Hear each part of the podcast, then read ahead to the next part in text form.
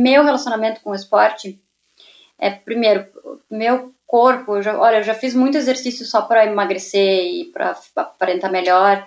E hoje eu penso, poxa, por que, que eu fiz isso com meu corpo? Meu corpo já fez tanta coisa, já me levou em tanto lugar, já fez um bebê. Tipo, ele uh, responde tão bem quando eu trato ele bem que tudo bem, não vou me, me importar como que ele se parece, mas mais aonde ele me leva.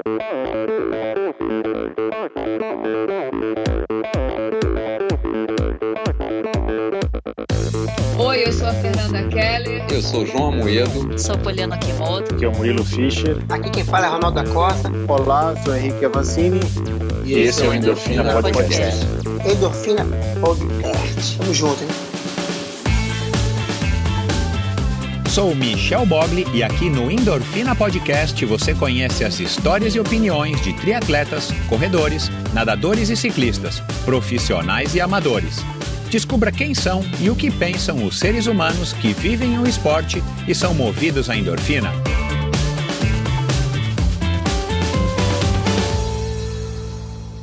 Olá, seja muito bem-vindo a mais um episódio do Endorfina Podcast. Esse e todos os episódios são editados pela produtora Pulsante. Siga arroba produtora Pulsante no Instagram. E esse episódio foi gravado nas instalações do Estúdio. Muito embora Ludmilla estivesse na Itália, na fronteira com a França, esse episódio foi gravado no Estúdio, com os equipamentos do Estúdio. Se você busca um local para gravar um podcast, um videocast, uma live, um webinar, uns vídeos curtos para suas redes sociais, um lugar com qualidade, com equipamento de qualidade e com preço super bacana numa localização privilegiada no coração do Itaim, entre em contato com o Estúdio, arroba estudioh.br, esse é o perfil do Estúdio no Instagram. Eu vou repetir, arroba estudioh.br. Mande uma DM e se informe como você faz também para utilizar um estúdio de primeira categoria como esse aqui que eu estou gravando o episódio de hoje. Bom, começando aqui então, já falei aqui da, da Ludmilla, ah, antes de falar da Ludmilla, eu quero agradecer mais uma vez a Tatiana Meloni, uma ouvinte já de muito tempo aqui do Endorfina, que foi quem me sugeriu a Tatiana, ah, sugeriu a Ludmilla, a Tatiana me sugeriu a Ludmilla.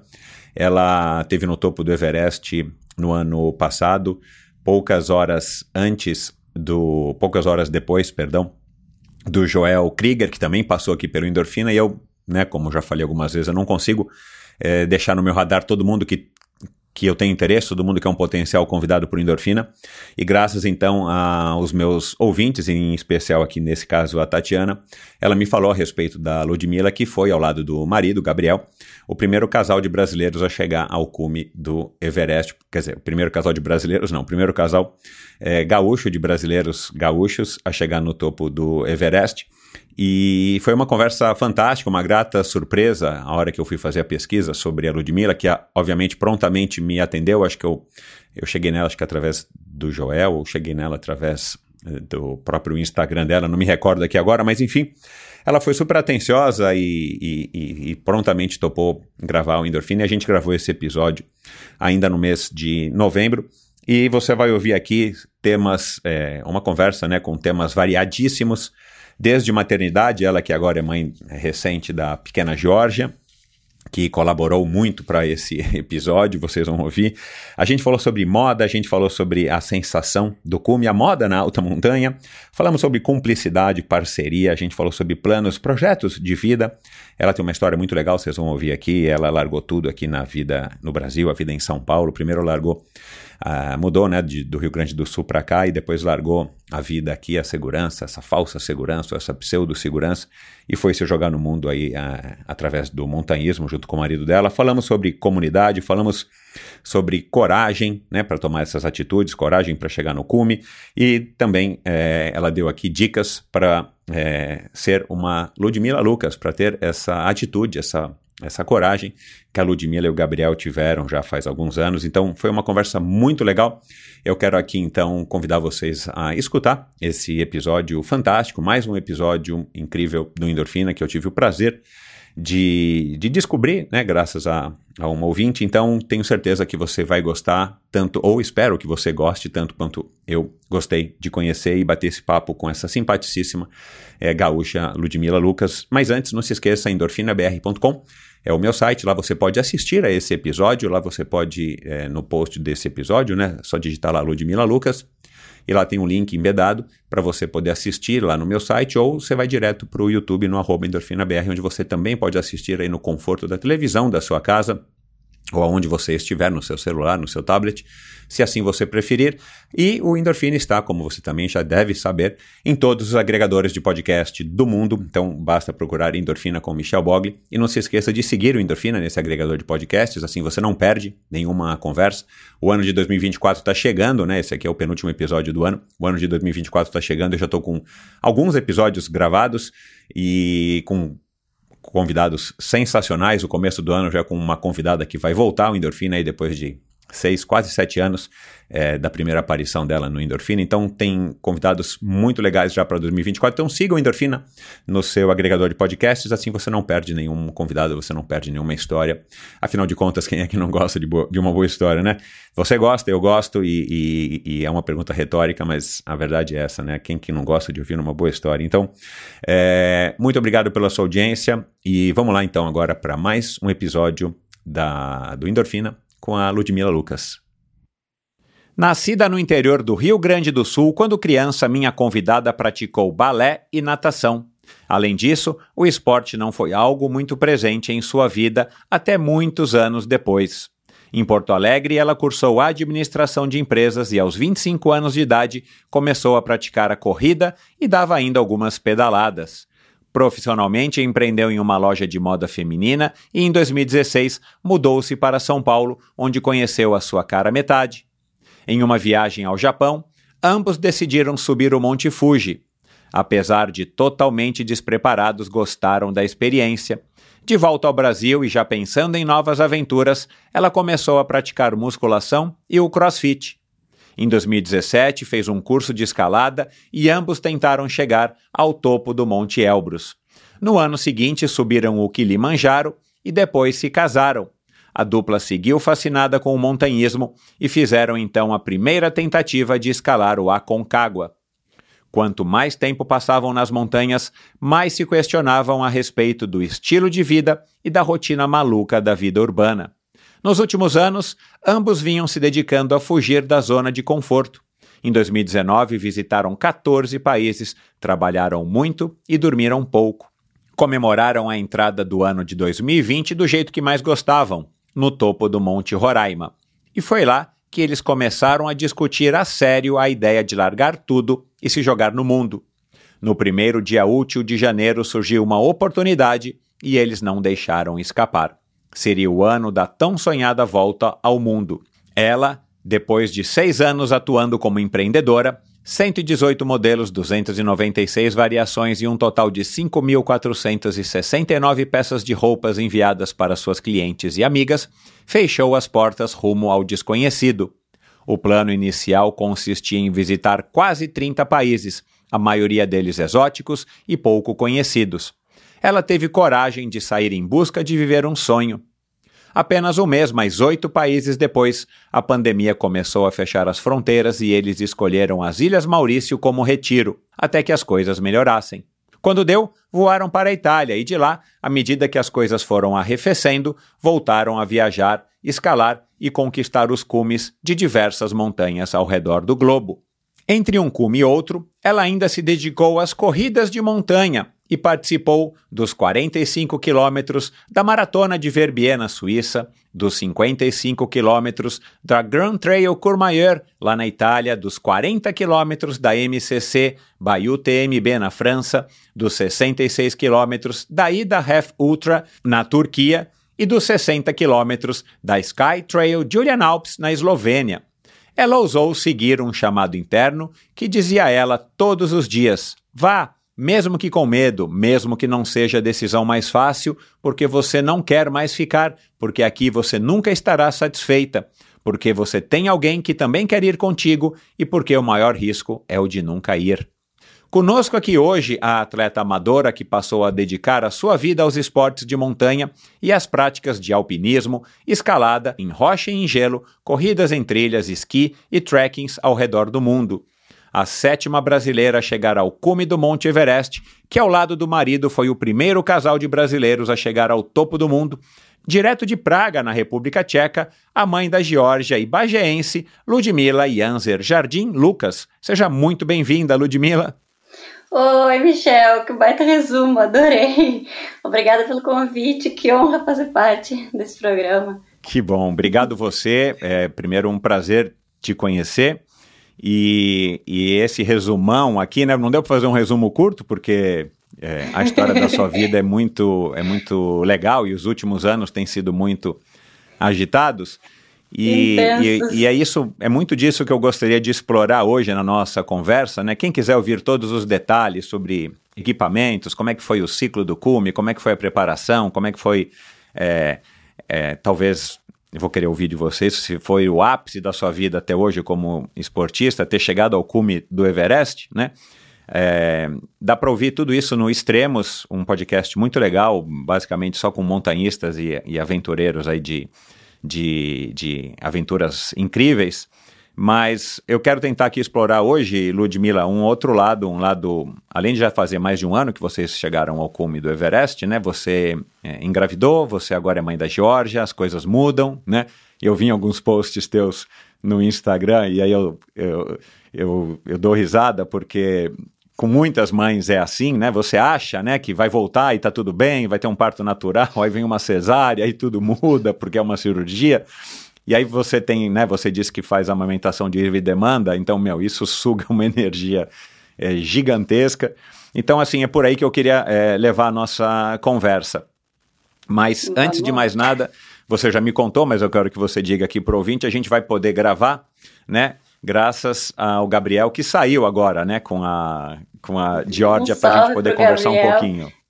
Saiu para passear, levou leite, acho que tá tudo certo. É bom também porque às vezes eu fico em cima e fico dizendo tudo que ele tem que fazer, tudo que ele não tem que fazer. Então quando ele tem um tempinho sozinho com ela, é, é bom pros dois, pros três. eu vi ele também, acho que num post dele, não sei se do, no Instagram dele, eu não sei, eu vi ele falando isso aí, sem a mãe por perto, ela não fica dizendo toda hora o que tem que fazer. Você, ele você, pode ser pai. Você está se adaptando bem agora a essa nova vida de mãe? Olha, tudo. Eu sempre fui muito organizada, muito controlada em tudo que eu fiz e isso me tirou totalmente o controle sobre meu corpo, minha mente, meus sentimentos, minhas emoções e olha, mas tá dando tudo certo, então. Exato. Tá, não é nada do que eu planejei. A gente espera que vai ser muito mais fácil. E, mas é dureza, o, os cara. dias são, são. As noites são, são longas, mas os meses estão passando rápido. Ela cresce rápido. É, aquele, aquele ditado, né, que ser mãe é padecer no paraíso, eu acho que é uma coisa assim muito, muito verdadeira, né, Ludmila? É verdade, a gente sofre, mas faria tudo de novo milhões pois de é. vezes. Pois uhum. é. E, bom, e você já deve ter descoberto a uma altura dessa, né, com a sua própria mãe, com as amigas, com as tias, que é sempre assim, ou quase sempre assim, né? São raríssimas as, as mães e os pais que quando vem o bebê tem uma vida tranquila e, sei lá, né, que não muda muito a vida. Dá uma desestruturada, dá uma chacoalhada, mas é pro bem, é, e, e tudo passa, né? Esse é um lema também que... Com certeza. E a gente até adiou bastante esse momento. A gente, vários por, por alguns anos era vamos esperar mais um ano, vamos viajar um pouco mais. Aí o ano passado, que a gente, vamos, o combinado inicial era assim, a gente sobe o Everest, tenta subir o Everest, a gente volta e tem um bebê. E quando a gente voltou, foi ruim. Aconteceu? Porque logo depois do cume a gente tem essa sensação, uma, uma confiança, assim, dá um boost de, de adrenalina, tudo, e eu ah, mas logo agora que eu percebi que eu sou capaz de fazer isso, eu sou capaz de fazer tantas outras coisas, será que eu quero parar agora e ter um bebê? E a gente, vamos esperar mais um pouco. Aí eu disse, não, vamos. Aí aconteceram outras coisas também. A gente estava subindo o Matterhorn, viu uma pessoa morrer. E a gente, ah, a vida é curta, eu não vou parar de subir montanhas, eu não vou parar, vai só, vou só adiar um tempo. Então, vamos logo parar de adiar uma escolha tão importante e assumir essa bronca. É. Ela, é o primeiro ano que vai ser o difícil, depois ela vai crescer e vai fazer tudo com a gente, vai ser melhor ainda. Exatamente, exatamente. A Karina Oliani tem dado uma lição nesse sentido, né? Ela também é, engravidou e, e aí agora tá levando. Me fugiu agora o nome da filha dela. A Cora. Cora, exatamente, é, é, Cora, exatamente, com K. Ela tá levando a Cora para lá e para cá para fazer acompanhá-las nas aventuras. Então, e aí você tá na Itália, né? Você sabe muito bem porque você olha aí pelas ruas, não só aí onde você tá, mas em todos os lugares, em Chamonix, onde quer que seja, que você vê que os europeus têm muito esse estilo de vida, né? Então nos levam as crianças para participar das. Claro, você não vai levar a criança para chegar no topo do Everest ou tentar, mas você inclui as crianças nos, nos passeios nas montanhas. Então, se vocês tiverem esse privilégio de criar a Geórgia nessa, nesse ambiente cultural, né, nessa, nesses hábitos, é, vai ser um privilégio para ela e para vocês poderem ter a vida que vocês querem levar, é, pelo menos É até verdade. ela ter os 10, 11, 12 anos, que aí vocês perdem o controle na fase da adolescência, você vai ver muito bem como é que é. Por enquanto vai ser adaptado, alguns planos vão ser adiados, mas Exato. tudo dá pra fazer com ela. E daqui a pouco ela tá subindo uma montanha melhor que a gente. Ela vai começar cedo. Bom, vamos começar aqui a conversa, mas na minha pesquisa, é, é, e o teu Instagram, para minha surpresa, foi um Instagram muito curtinho, né? Porque você tinha o Instagram da loja de roupas, né? Ludmila Modas, eu não lembro como é que é o nome. Isso, né? Ludmila Lucas, que é o meu que é o. Ludmila Lucas, é. Mas o teu Instagram, Lud por aí, ele é relativamente curto, então não foi muito complexo, muito complicado de eu chegar aí até o, o final dele. Mas é, você viveu seis anos, né, intensamente esse mundo aí de, de macacões, saias, parcas, pantalonas, camisas. É, qual que é a sua relação hoje, né, com a maneira como você se veste e com a moda, já que você está vivendo uma vida, pelo que eu entendi, completamente diferente, né? Sabe que quando eu fiz, eu fiz administração de empresas e meu sonho era empreender. Eu gostava de moda, então era uma. Mas eu aprendi uma frase depois que é trabalhe com o que você ama e você nunca mais vai amar nada na vida. e, e era uma, uma, uma atividade que para mim era muito prazerosa. Eu amava produzir roupas, eu amava bordar, eu ainda faço isso às vezes. É, Eu amava todo, todo o processo criativo e a parte administrativa era que eu fazia melhor. A parte ah, criativa não, eu não tinha ah, estudos para isso. Então acabava que eu tinha que focar na parte administrativa, que era que eu sabia fazer melhor e já que eu não dava conta de tudo, terceirizava muita parte e delegava as partes que eu mais gostava e acabava sempre num ciclo entre o a cliente, que era maravilhosa, e o fornecedor, que não era tão maravilhoso assim. E eu sempre ficava meio, poxa, mas não tô fazendo o que eu quero, não é o que eu gosto, não é o que eu amo, e eu tava sempre tão esmagada pelos. Porque ser uma empresa pequena é difícil, a gente não tem muita margem de negociação, muito poder de negociação com o fornecedor, e a gente não consegue ser muito rápido, aí vem uma marca grande e fura fila, e eu me vi nesse meio tempo frustrada com isso. E, e foi um grande um escape nas montanhas, que quando toda vez que a gente saía, eu conseguia me preocupar só em sobreviver e não pensava em nada, não pensava nos, nos pedidos, não pensava nos clientes, não pensava nos fornecedores, não pensava na produção e nada que eu tinha que fazer. Não tinha a obrigação, que de certa forma acaba virando uma obrigação, né? De estar sempre, como a marca tinha o meu nome, eu, eu achava que eu sempre tinha que estar impecável, eu sempre tinha que. E depois, hoje em dia, isso foi, um, foi libertador de certa forma, porque também na montanha as roupas que eu produzia não serviam, então era o único lugar que eu vestia outras marcas e que eu podia, porque no fim das contas na marca eu tinha que ser comercial. Eu amo, eu amo cores, amo um estilo mais alegre, mas não é tão comercial, é mais fácil vender o preto, o básico, o neutro. Então na montanha eu adoro ser um arco-íris ambulante e poder expressar. Mas você se preocupa em pelo menos colocar uma roupa que combine ou você compra o que, o que é necessário, de- não importa a cor? É, então, podendo a gente escolher o mais bonito, a gente escolhe. Às vezes nem sempre é fácil, às vezes não tem, às vezes o mais bonito é muito mais caro. Mas no início do montanhismo eu tinha tudo preto e me incomodava muito que minhas roupas eram pretas. Eu pouco a pouco fui substituindo tudo e hoje eu tenho calça amarela, calça vermelha, jaqueta rosa e daí tô do jeito que eu gosto. Entendi. E eu li no teu, não sei se foi no teu Instagram, acho que foi no teu Facebook. Teu Facebook de- me deu bastante coisa, ele tá agora desativado, Olha. né? Mas Sim. a hora que eu fui dar um, um Google, e, e eu dou um Google no nome, das- dos, no nome dos convidados, né? É, de vez em quando eu descubro coisas que nem o convidado lembra, né? E talvez eu traga algumas coisas aqui que você já não, não se recorde mais tanto, ou você vai se recordar agora. Mas você escreveu o seguinte: todo mundo já viveu a sensação boa de vestir uma peça legal, porque roupas têm um poder transformador. A correta eleva a autoestima, potencializa a beleza e, de, e, deixa tudo mais leve e feliz. Você deve mais ou menos se recordar disso, né? Ou pelo menos você deve acreditar nisso. É, você acha que a, a, a as roupas de montanhismo, basicamente, é, que é o que você veste hoje em dia, elas poderiam ter uma, um, vai, um, um, um, esmero melhor na questão da moda, justamente para potencializar, Por não necessariamente dia. a beleza, mas a autoestima, assim... né? Para que as pessoas se sintam melhores com a roupa, não pelo desempenho da roupa, o desempenho é importante, a parte técnica, mas de repente é. ajudá-las a, a, a, a, realizar aquela aventura, que seja subir no topo do Everest. Mas não é verdade, quando a gente está assim, se vestindo assim, dos pés à cabeça, do jeito que hoje eu estou bem, a gente não fica mais confiante, mais feliz assim, quando hoje eu gosto. É, eu não sou um parâmetro, eu não sou muito um parâmetro, não que seja uma coisa exclusivamente feminina, mas eu não sou muito um parâmetro, mas eu sei, minha mulher é assim, minhas filhas são assim, é, é é, eu e, sei, eu sei que isso acontece. Coloca uma bota e um crampon, uma, segura uma piqueta. Eu tenho uma piqueta pink, na verdade é do Gabriel, mas eu roubo. e a piqueta pink é a piqueta da sorte. Ela é pink.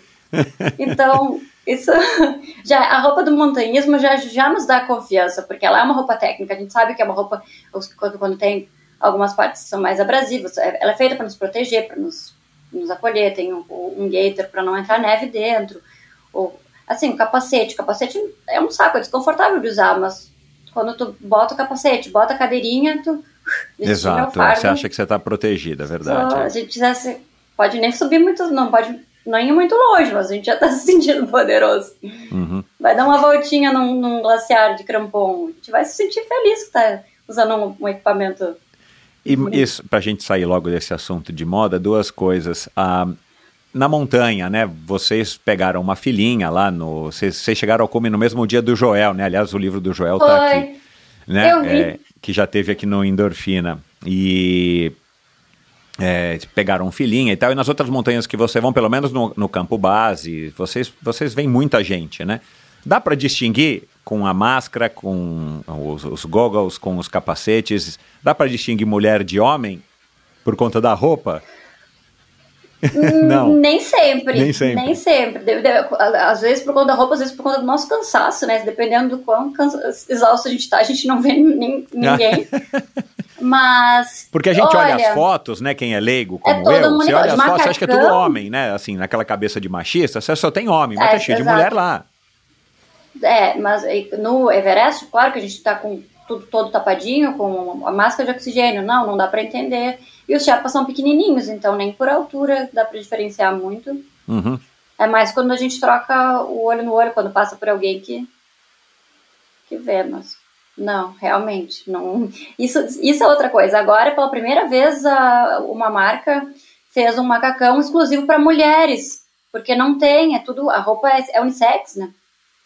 O que não favorece tanto o corpo feminino não só esteticamente, mas também ah, funcional. Esse macacão de três camadas que eu também não sabia que existia. É, agora pela primeira vez fizeram, a North Face fez um, um macacão feminino, que é feito para o corpo de mulher. Que, é claro. E basicamente que o que, que é? A, a, o zíper para fazer xixi, o que, que é? O que, que muda? eu acho que é a modelagem. Eu, eu, não, eu não, proporção eu não vi de membros vitrine, não, superiores não e de tronco. Mas eu acho que é proporção, porque ele fica porque para ele te aquecer, ele tem que estar tá meio certo, não adianta ele estar tá meio solto em algumas partes, porque tem, não pode estar tá muito justo, tem que circular ar, mas também.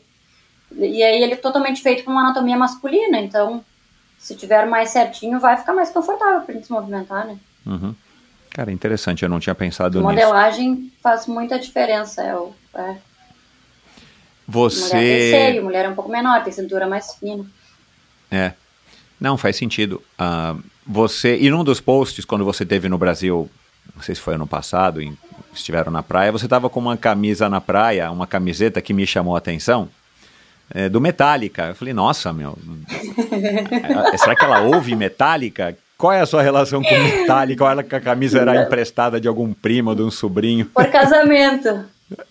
Tenho um marido rock and roll metalheiro que escuta heavy metal todos os dias de manhã com a minha filha e me faz escutar o álbum. Eu comprei a camiseta por estética mesmo, e ele me fez ficar escutando esse álbum, e ele dizia, alguém vai te conversa, vai conversar e vai te perguntar. Quer dizer que o Gabriel é tu metaleiro. não sabe nem qual é o, o Gabriel é metal. Caramba, cara, e pra mim é o melhor álbum do Metallica. É, Foi o álbum com o qual eu conheci o Metallica, o Ride the Lightning, né? O segundo álbum do Metallica.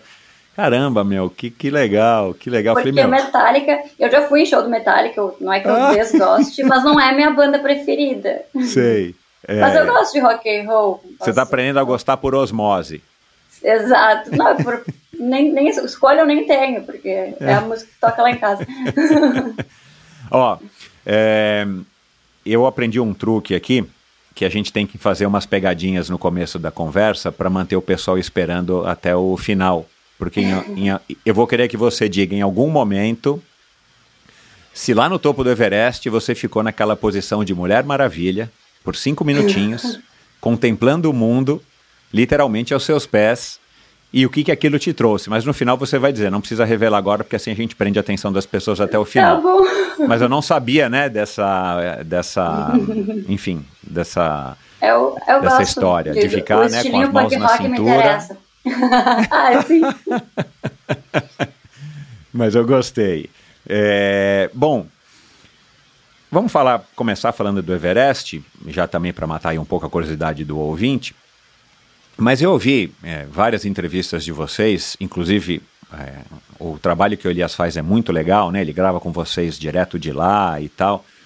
É, vocês estão naquele calor do momento, mas o, o que me chamou a atenção, e eu queria que você é, me confirmasse ou não, a impressão que eu tive, a maneira como vocês relataram a chegada de vocês no topo foi muito leve, assim, eh, dava a impressão que vocês estavam narrando, sei lá, subindo o topo do Roraima, sei lá, sabe? Não, não foi uma coisa que eu imaginei que vocês fossem falar que, sei lá, ah, estavam chorando desde do, do, do, do, do Hillary Step, alguma coisa assim. Vocês tiveram, né, isso, que vocês já tiveram aquela emoção do cume antes de chegar no cume, porque ali vocês tinham certeza de que vocês já estariam no cume, precisava só esperar as pessoas descerem.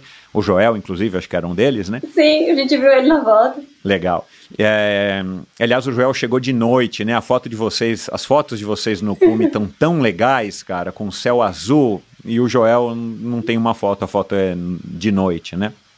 Mas É isso não muda nada.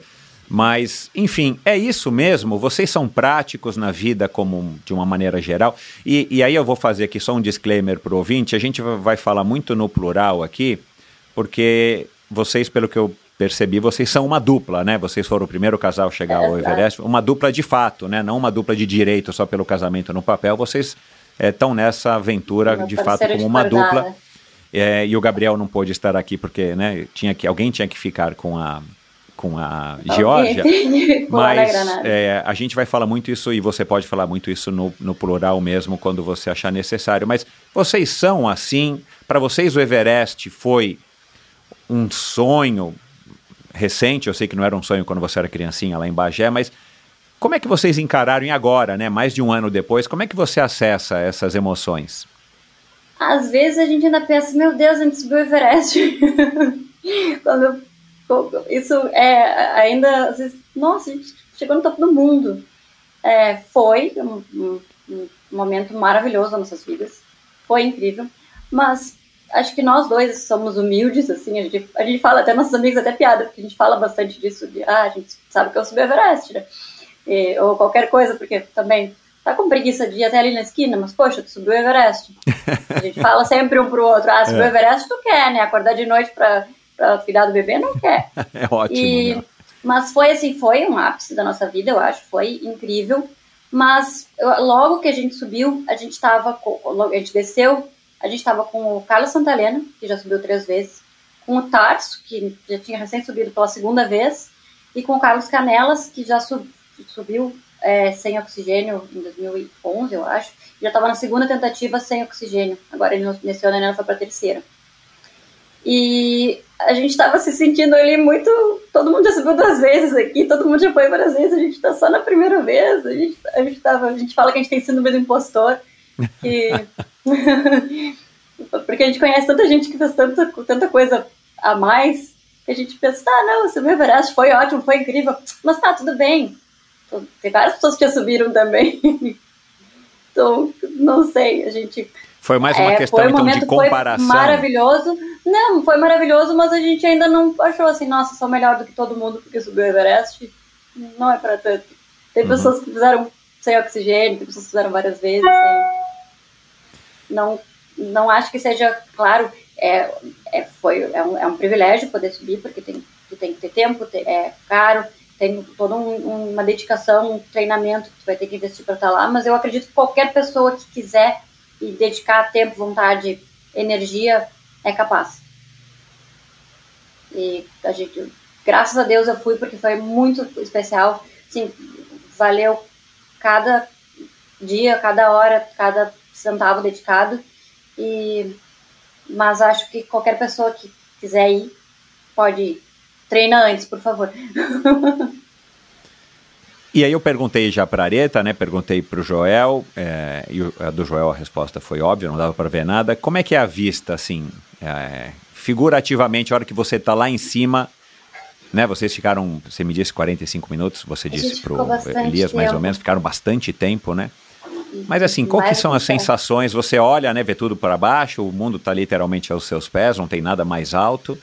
É, o que, que, que, vocês pensaram? Foi um momento mais introspectivo? Teve um momento do casal que vocês deram um beijo, também uma, deve ser uma emoção fantástica estar tá lá com a sua cara metade, né? Como é que foi também esse momento exatamente de estar ali no topo por aqueles minutos ali?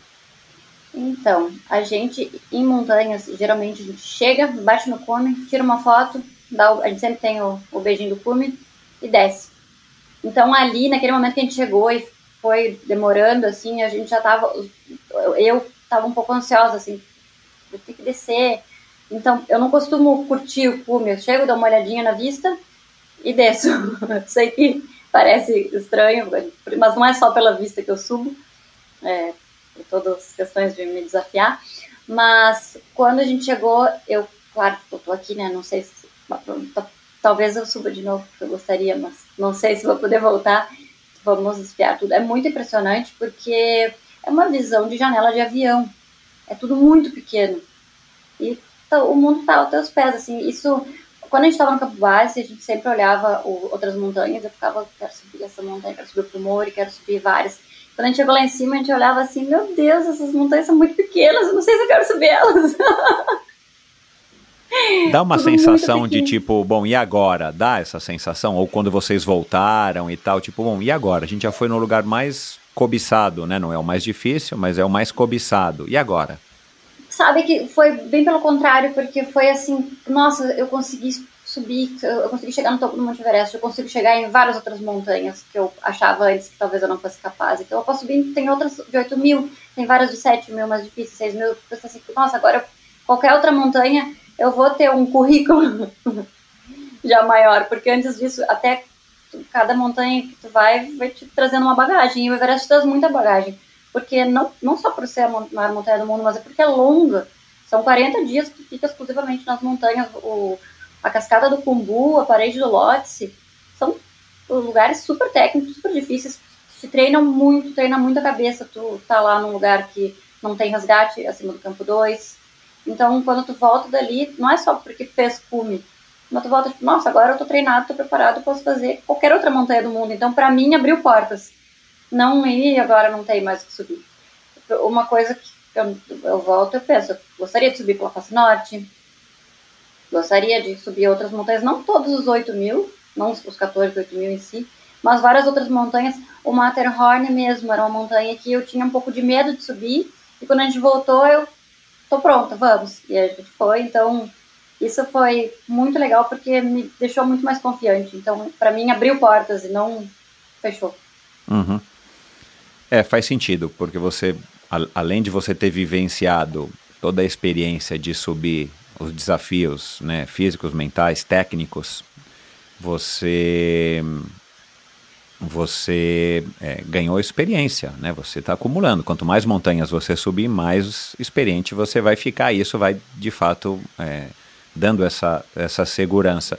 Você é o tipo de escaladora uh, que faz um contraponto com o Gabriel Metaleiro, é, em termos de segurança, em termos de pressa. Né? Eu vi ele descrevendo para Elias várias vezes que ele ia andando na tua frente, porque você estava num ritmo devagar. Isso é uma coisa que te irrita, ou vocês combinaram, não, vai na frente no teu ritmo, porque eu não quero me afobar. Como é que é essa dinâmica também do casal, eu... do casal, casal, marido e mulher, mas do casal que é dupla, né? Porque assim, a montanha, né? Eu, eu não sou entendido é, do assunto, mas eu sei que na montanha as pessoas precisam umas das outras, né? Então também tem essa questão de ser uma dupla, não importa se são maridos ou, marido ou mulher, que vocês precisam se ajudar, né? Como é que é essa dinâmica do casal, não somente no Monte Everest, mas em todas as outras é, montanhas que vocês subiram? A gente, sim, a gente sempre tenta trabalhar juntos nisso, a gente se ajuda muito, desde a organização da barraca, tudo junto, porque somos, por mais que a gente seja casado, somos pessoas diferentes e cada um tem o seu método, então a gente está sempre, um, a, gente, a, gente, sabe quando a gente chega no acampamento, o Gabriel está sempre um pouco pior, porque ele chega e a altitude é, bate mais nele, então eu sempre sou responsável por montar a barraca, organizar tudo. Ele no dia seguinte ele está bem, eu estou mal, então no dia seguinte é ele que desmonta. É, a gente, nisso tudo a gente foi se conhecendo em altitude também. Mas, assim, o Gabriel, ele é mais rápido, ele é mais fominho, ele assume mais riscos. E, nesse momento, quando ele quer ir na frente, para mim, a melhor coisa é ele ir na frente. Porque, senão, ele fica me apressando e vai sendo ruim. Mas, às vezes, como no dia do Everest, a gente queria chegar juntos, então ele foi tranquilo no, no meu pace. Aliás, o Sherpa que estava com ele queria apressar, e ele não queria. Ele disse, não, agora eu me Everest. Se eu não conseguir chegar do lado da minha mulher, eu não quero chegar. Isso foi até uma revelação, porque a gente até então tinha combinado que se preciso fosse, só um chegaria e estava tudo bem. Mas aí ele chegou lá e ele decidiu que, no dia do ataque ao cume, ele percebeu que não teria sentido ele chegar se eu não conseguisse chegar. A gente tinha feito tudo juntos até ali e a gente realmente trabalha juntos nisso. Se um tá mal de atitude, a gente. Quando a gente foi pro Aconcagua na primeira vez, o Gabriel teve edema pulmonar, eu desci junto, a gente percebeu. Tudo que é, são que é tudo que pode dar errado, a gente tem o dobro de chance, porque a gente é dois. É, então, exato, não basta. Então. Se um tem um, uma intoxicação alimentar, deu ruim para os dois. Então, é, um cuida do outro, a gente tenta também é, pensar já em equipe. E quando a gente está aqui nos Alpes, a gente é parceiro de cordada, não tem mais ninguém, vai um encordado no outro. A gente tem que se comunicar muito bem mesmo sem falar, é, porque a gente tem que cuidar um ou outro, sempre e a gente, nisso, a gente vai, até inclusive na maternidade isso nos ajudou muito, a, a se comunicar mesmo sem se falar, porque às vezes está vento, está frio, um está longe, e zelar muito por si e pelo outro. Uhum. É, mas, claro, sempre tem os momentos. O Gabriel sempre quer assumir mais risco que eu, e eu que sou chata. Que um dia a gente foi subir uma montanha e tava um whiteout total, a gente não via a base da montanha. E era no Monte Rosa, que é, na Itália. Não era uma montanha de super difícil acesso. A gente foi num dia para lá e voltaria no dia seguinte. E a gente, nesse dia, não tava. O tempo tava muito ruim. Eu disse, Gabriel, não dá. E a gente, como a gente vai só nós dois, a gente sempre, eu digo isso pra eles. Se a gente vai com mais pessoas, com um grupo, com um guia, a gente tem mais chance de fazer mas só nós dois é a gente que vai calcular o erro. E às vezes eu prefiro, na dúvida, voltar, porque a montanha vai continuar lá. Então a gente poderia voltar no dia seguinte, na semana seguinte. Mas aquele dia o tempo estava ruim, ele ficou bem chateado comigo, e daí nesse dia eu disse: não, só um pouquinho. A gente só tem uma chance de fazer decisão errada, porque se der ruim a gente não, não volta. Exatamente. Então eu prefiro, e agora tendo um bebê, mais ainda. Eu prefiro voltar no dia seguinte, não, não preciso fazer comer a qualquer custo. Tudo bem, se não der certo, é história para contar e a gente se diverte igual. Qualquer dia ruim na montanha é melhor que um dia no escritório. Gostei desse lema.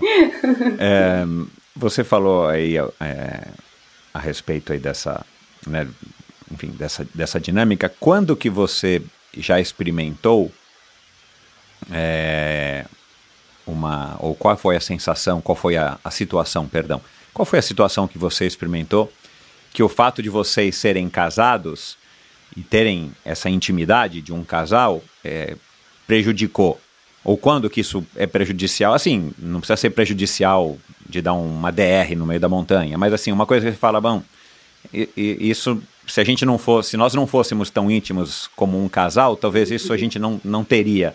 Tem alguma sensação assim, alguma situação assim? Olha, eu acho que, claro que às vezes sempre tem a humilhação nossa de cada dia, do, porque o, montanhista não tem privacidade numa alta montanha, né? É, a gente faz xixi dentro da barraca. Exato. Isso tudo pra gente é mais trabalho, não é que, que, a- que acabe com o casamento, mas aí a gente tem que. Ou manda, tipo, sai da barraca, ou quando um vai pro avanço. A gente tem mais trabalho, às vezes, pra preservar o nosso relacionamento. Porque senão Um- não tem limite. Um, um mínimo do mínimo do mínimo da intimidade, né? Sim, a gente tenta, mas acho que nunca atrapalhou, acho que só nos aproxima. Aham. E, e quando vocês começaram. Fala. Aí, mas quando eu começo a reclamar, porque eu sou chata, quando eu começo a reclamar pro Gabriel, arruma o capacete, puxa a corda. Ele, fica, ele sempre fala, piadinha dele, escala com a mulher, ele fala pra qualquer pessoa que tá na volta, Ah, leva tua mulher contigo, vai ser legal. É, vocês chegaram a pensar no começo dessas empreitadas, dessas aventuras que vocês fizeram, né, lá no Monte Fuji, a primeira, e, e no Monte Fuji você disse isso já algumas vezes, né, vocês foram com a roupa do corpo, foi assim, ah, vocês estavam passeando no Japão, ah, vamos fazer um turismo subindo o Monte Fuji, mas vocês tiveram êxito, né, Ah, mas vocês chegaram a, a cogitar, eventualmente, até mesmo antes do casamento, nessas aventuras todas que vocês fizeram, tipo assim, será que se a gente não continuar escalando e se colocando nessas situações desconfortáveis, de risco, de perda de forçada de intimidade, pelo menos até um certo nível e tal, isso não poderia é, prejudicar o relacionamento de vocês? acho que acho que a gente nunca pensou. Não? Não.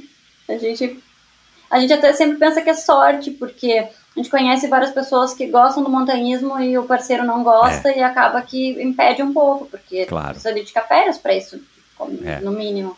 Não, e, aí a gente pessoa chega toda animada a para falar de alguma coisa e a outra pessoa não está né, tão interessada assim.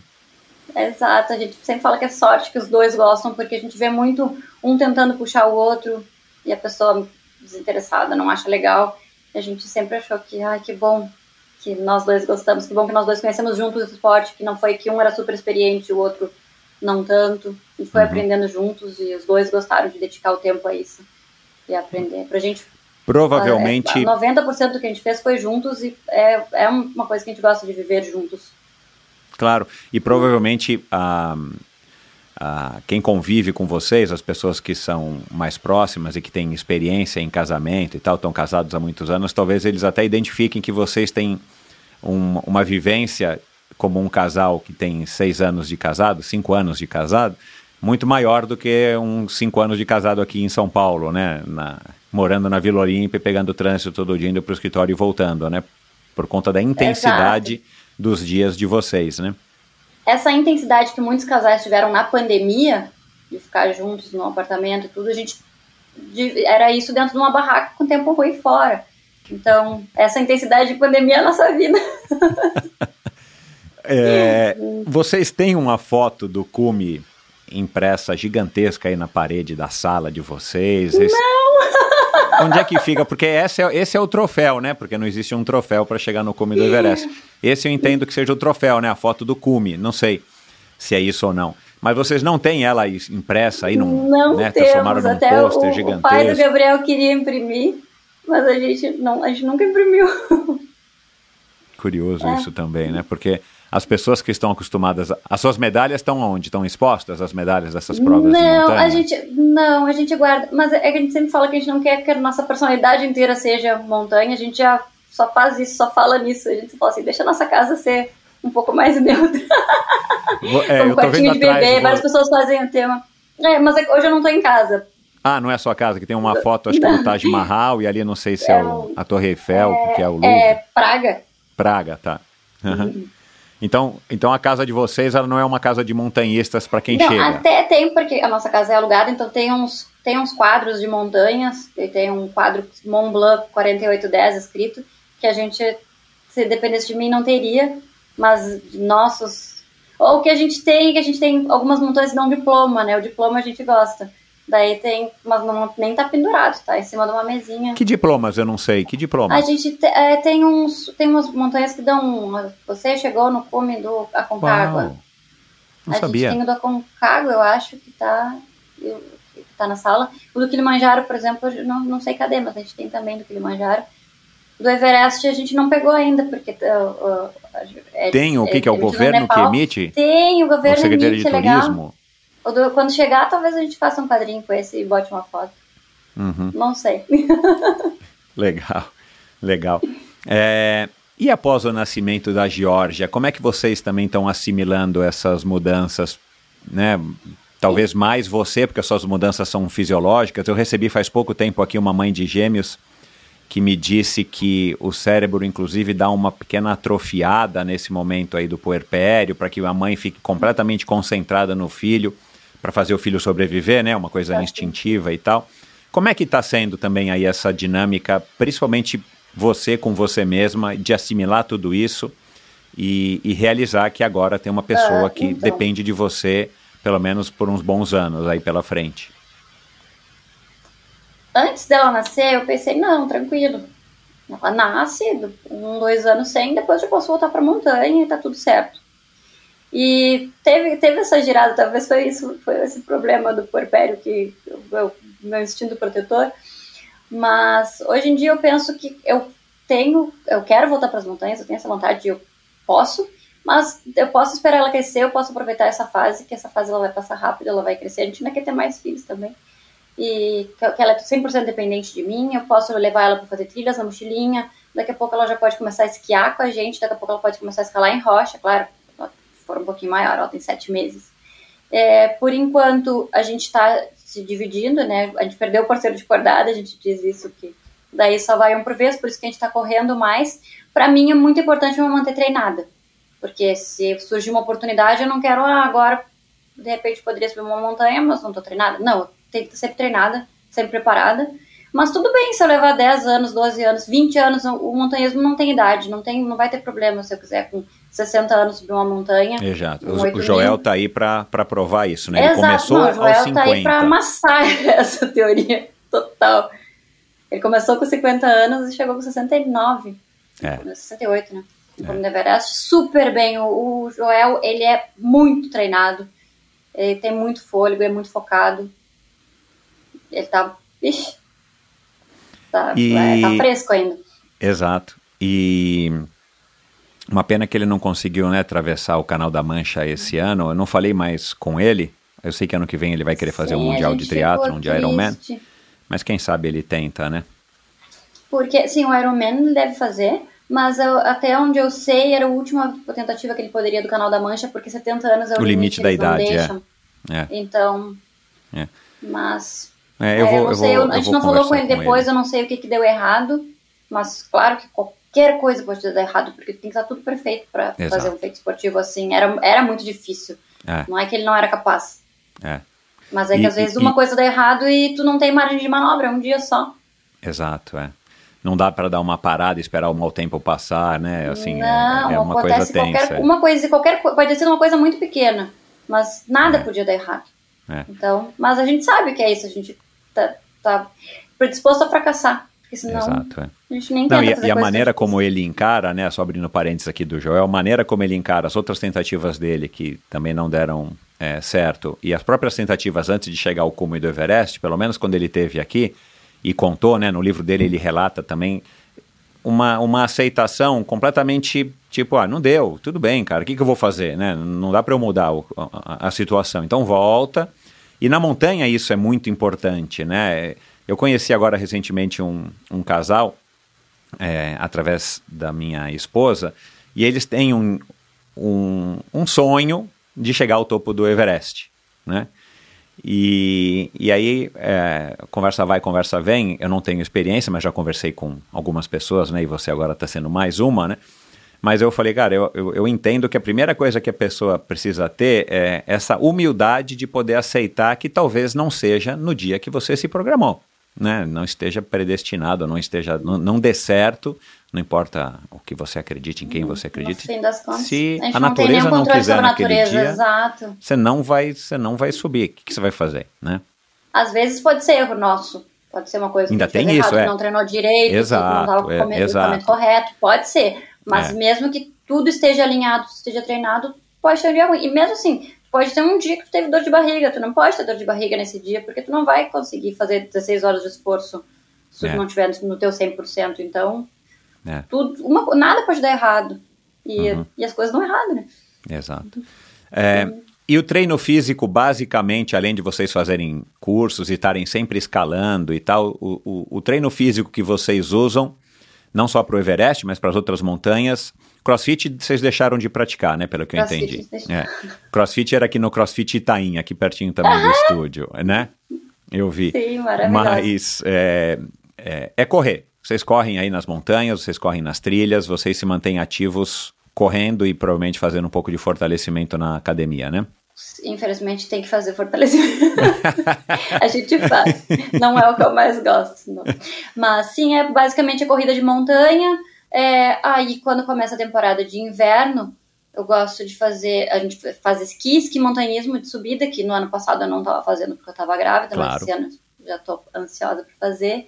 E a gente começou dois anos atrás e esse ano eu quero dar bastante empenho para fazer esqui de fundo que é o esqui no plano, que é um dos esportes que é- é melhor para aumentar o VO2 máximo. Exato. É. Então, para porque eu, e para mim é muito importante esse, essa mudança de no, no verão correr, no inverno esquiar, no meio tempo às vezes tipo agora que já tá nevado nas montanhas, já não é tão interessante de correr. E, mas ainda não é temporada de esqui, é só nessa época tudo bem, eu dou uma descansada, eu dou uma repensada, eu dou, dou uma reprogramada mental. Para mim é muito importante porque senão eu não é que eu canso, mas eu desmotivo. E eu gosto muito de pronto agora. E aí chega no final da temporada de corrida, eu já eu tô já cansada de correr porque é fim de ciclo de, de planilha, mas como já tá acabando, dá aquele gás final. E pra, é, pra mim é a melhor coisa. Trocar. E você passou bons anos da tua vida, como você já me disse aqui fora do ar, não era sedentária, mas você não era necessariamente uma atleta, né? Nem, que sou ainda. nem amadora, é. Mas como é que foi também essa mudança e, e qual é a reflexão, quais são os ensinamentos que você tira?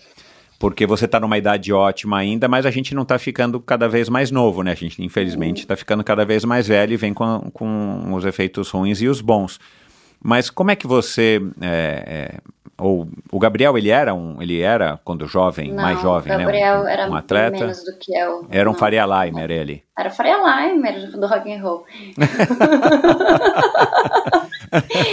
Mas é, eu que, até eu que puxei mais o Gabriel para corrida, ele gostava de correr no Ibirapuera. E eu dizia, Gabriel, se eu não tiver uma prova, se eu não tiver uma planilha, se eu não tiver um treinador, eu preciso saber o que eu tô fazendo, saber o que eu tô fazendo certo.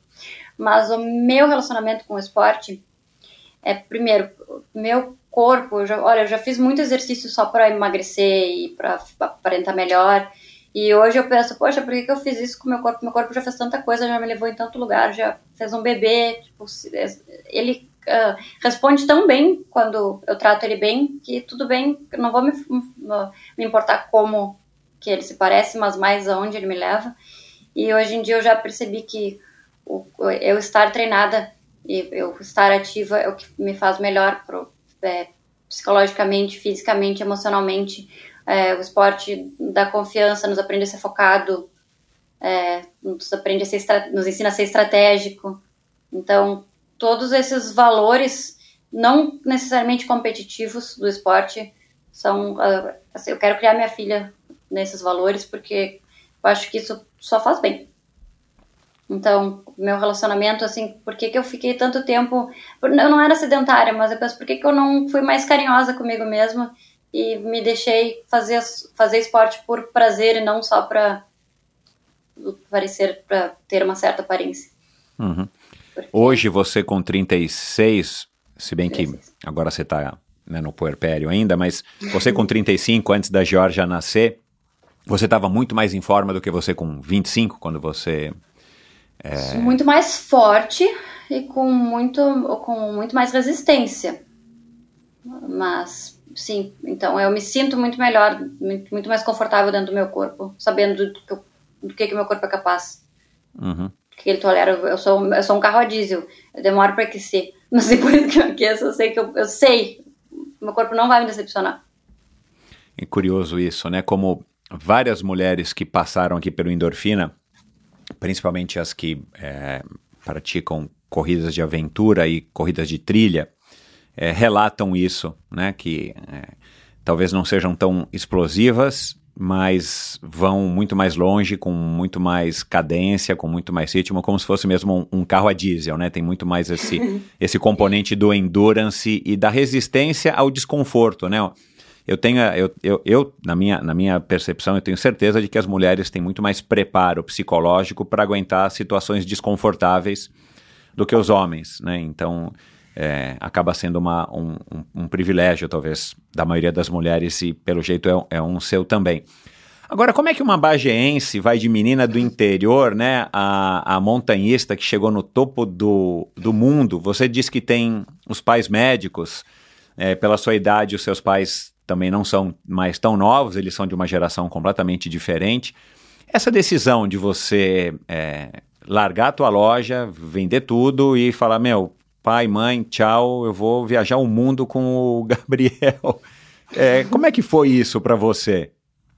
Sabe que eh, quando eh, foi foi muito aos poucos, né? Meus pais me conhecem, eles viram toda a minha transição, porque foi primeiro eu sempre gostei de viajar, até que consegui viajar mais, até que descobri montanhas. Foi muito aos pouquinhos tudo junto. Para quem viu de fora foi de uma hora para outra, porque realmente parar tudo. Só que para mim, eu pensei que, nossa, vou soltar uma bomba na mesa e vamos ver o que vai acontecer. E na verdade, eles aceitaram com muita naturalidade, porque eles já, acho que eles já tinham antecipado que isso em algum momento ia acontecer. Meu pai até me falou: "Não, tudo bem se tu não for trabalhar mais, qualquer coisa, qualquer coisa eu te ajudo se tu precisar". E eu pensei: "Nossa, que nem nunca esperava ouvir isso dele, sabe?" Uhum. E isso foi muito legal. E a minha mãe como minha mãe é, é minha confidente, eu converso muito com ela, então acho que para ela também não, não foi tão surpresa. E, uhum. Mas quando eu comecei nas montanhas, eles ficaram bem preocupados. E eu, uma vez eu até tive uma conversa com meu pai que ele disse: tem que me prometer que tu nunca vai subir o Everest. Eu, pai, hoje eu não tô preparada, mas eu não posso te prometer isso. Isso faz anos atrás, a gente até relembrou essa conversa depois. E quando eu decidi subir, para ele já foi muito natural, porque nesse, ele viu a trajetória que foi rápida, mas foi intensa até ali. E quando a gente falou que ia subir, ele ficou feliz. Então, no fim das contas, eles sabem a filha que tem. Exatamente. Cara, que legal, né? Esse, esse apoio, essa relação. Com certeza também vão ser inspiração para vocês e a Geórgia, né? Com certeza, porque é, eu sempre digo que é muito triste que a gente tem que escolher entre ter raízes ou ter asas, e eu gosto de ter asas, mas eu só, só tenho essas asas porque eu tenho raízes fortes. Exato, então, é. se não fosse a minha família me apoiando, eu sabia que ele estava ali. Porque no fim das contas, antes eu me preocupava muito em agradar minha família e fazer o que eles esperavam que, que eu fizesse, o que eu achava que eles. E no fim das contas, eu tive que fazer a louca para perceber que eles só queriam me ver feliz. E que se eu ficar feliz, eles vão estar tá bem. Então, era mais fácil do que eu imaginava no começo. A gente não precisa querer agradar os nossos pais. As pessoas que nos amam vão nos amar. Não, e outra, né? O principal, é, fazendo um complemento ao que você acabou de falar. Se você, se a gente estiver feliz, se a Georgia estiver feliz, você vai ficar feliz. Não adianta claro. você falar, ah, eu queria que minha filha fosse médica também e tal. Seria ótimo. A gente vai ter, a gente, você já deve ter seus planos para a Georgia, né? A gente tem, como pais e mães, a gente tem. Claro. Mas eu tenho uma filha de 24. E, cara, cada dia ela me surpreende e a gente vai aprendendo a aceitar. E é o que eu, que eu penso, cara. A gente continua amando igual, né? E eu quero que ela seja feliz, não importa o que ela vá fazer, né? Então, é, é, é, legal você ter essa, esse exemplo dos teus pais, porque de alguma maneira, é, ou o Gabriel, ou você mesmo, ou eventualmente até a própria Georgia, ela vai falar: mãe, tá vendo? Teus pais fizeram isso, né? O vovô e a vovó fizeram isso com você, então me deixa eu fazer isso. é verdade. Não, ainda vou pagar para ver. Porque se ela for que nem eu, vai ser difícil. Exato. Mas, e a minha mãe sempre disse: eu criei meus filhos para o mundo, então é, é, isso acho que é um. Mas Os pais que têm esse pensava que ia ser pensamento- tão ao pé da letra. Ao pé da letra, literalmente. Agora, vamos voltar lá quando você cursou administração de empresas e você, né, é, depois se mudou para São Paulo em 2016 e você começou. Você já tinha, né, o teu negócio em, em Já, Porto Alegre, pelo que eu tinha, entendi, aí você, se mudou para São Paulo. É, você se mudou para São Paulo para continuar empreendendo, para fazer o teu negócio crescer? Qual que era a ideia? Quais eram os sonhos da Ludmilla ali, Eu- então? Você queria ser uma nativosa, uma Carol Bassi? Não, eu. Até me perdi. é quando eu, eu, ia para São Paulo sempre para comprar em fornecedores. Eu comprava tecidos e aviamentos e ia no fornecedor de produção. E daí, numa dessas idas, eu encontrei o Gabriel. A gente tinha amigos em comuns. Então, eu me mudei. Foi profissionalmente, mas foi por causa do Gabriel também. Até ele apoiou muito. Ele disse: Teu mercado é São Paulo, não é Porto Alegre. Vem pra cá e vamos morar junto, assim, desde o começo. Ele nunca foi: Vem morar em São Paulo e te vira. Então, a gente, em 2016 eu fui para morar com ele, mas porque também eu pensei, não, faz muito sentido, porque eu faço o melhor lugar para eu estar em São Paulo. Mas eu não, é- essa exposição, porque nas fotos da marca era sempre eu, né? Sempre Essa você, né? exposição eu não amava muito. Eu até teve umas épocas que eu tentava, tentei botar modelo, ou tentei eu fazer fotos que não aparecia minha cabeça. Mas aí quando eu comecei a marca, eu ca- cada roupa que ficava pronta era muito mais fácil e eu também não tinha tanto recurso. Eu tirava uma foto e mandava para todo mundo, ou postava foto. E depois quando foi crescendo, não que tenha crescido muito, mas eu, quando eu consegui botar modelo, várias pessoas disseram assim: não, a gente não quer modelo, a gente prefere ventir. E daí, pra mim, eu pensava, bom, eu não tenho. Não é assim que uma vez, duas vezes por ano chega um carregamento de roupas e aí eu faço um booking, chamo fotógrafo. Era toda semana. Então, pra mim, era mais fácil eu toda semana vestir a roupa e tirar foto. Às vezes era o Gabriel que fazia, às vezes era alguém que fazia pra mim, às vezes eu tinha fotógrafo no final. Eu tava, eu já eu tinha, tinha fotógrafos terceirizados que eu conseguia programar com eles pra fazer foto. Era mais prático e pra mim funcionava assim, mas essa parte da exposição eu não não era a minha, mas a minha marca tinha meu nome, aí então funcionava assim. Mas hoje, se eu fosse voltar e retomar, eu tentaria tirar essa, essa, essa parte de modelo. Qual era o sonho, então, ali? O que, que você queria? Você não queria ser a nativosa nem a Carol Bassi? O que, que você queria? Olha, eu fiz tantos planos, tantas. de- Desde quando comecei, assim, eu planejei tudo no primeiro ano, aí, eu- aí foi tudo diferente do que eu pensava, mas foi muito bom. E é, ac- acabou que eu, a um certo ponto, no quinto, sexto mês, eu parei de fazer super planos para o futuro. Eu me importava, isso, isso era muito o Gabriel. Porque eu, vários dias, eu- chegava no fim do dia, eu chorava porque eu tinha brigado com o fornecedor, tinha atrasado, tinha dado errado uma produção, e ele me dizia o que que, tipo, o que que tu quer ser? Aí tu pensa, sucesso é tu ser rico, né? Tu, eu pensava, ah, eu quero dar certo. E ele dizia, mas se tu der certo, e tu olhar pra trás, tu lembrava, e tu lembrar que tu chorou todos os dias, isso vai ser ter dado certo? E é verdade. Então eu sempre pensava assim, não, eu vou tentar não perder a magia do dia a dia, porque no final das contas, dando certo ou não, o que eu tenho é o dia a dia. E então eu não tinha super planos ambiciosos, eu tinha planos de prosperar, de seguir crescendo, de ver pessoas eu amava quando isso acontecia, porque assim, eu sei, foram poucas vezes que isso aconteceu, mas eu estava em algum lugar e eu vi alguém que eu não conhecia usando uma roupa da minha, eu ficava, "Ai, ela tá com minha marca, quem será que é? Eu ia olhar a planilha, acho que ela é a fulana de tal, de tal lugar, porque eu, e, porque eu não produzia tanto, então isso, ver pessoas na rua usando a minha marca, isso era um, uma, um dos pontos altos. E eu, esse dia a dia, assim, de conhecer pessoas, de ver alguém vir comentar, que hoje em dia eu consegui é, é, encaminhar para o que eu faço hoje, porque é tão legal quando tu recebe um comentário assim, nossa, eu vi teu Instagram, achei super legal, me inspirei, também tô grávida. E, eu, e essa parte tinha na marca e era o que eu mais gostava, minha maior ambição era isso, de Uhum. tocar mais pessoas, e que agora eu tô conseguindo transformar pro meu lado de montanha. Tá Exato, é. Você tá, mudou completamente de, de ramo, de métier, mas você está conseguindo atingir o seu Inspirar objetivo. pessoas ainda, isso, Exato. de certa forma, e dar confiança É, para pessoas.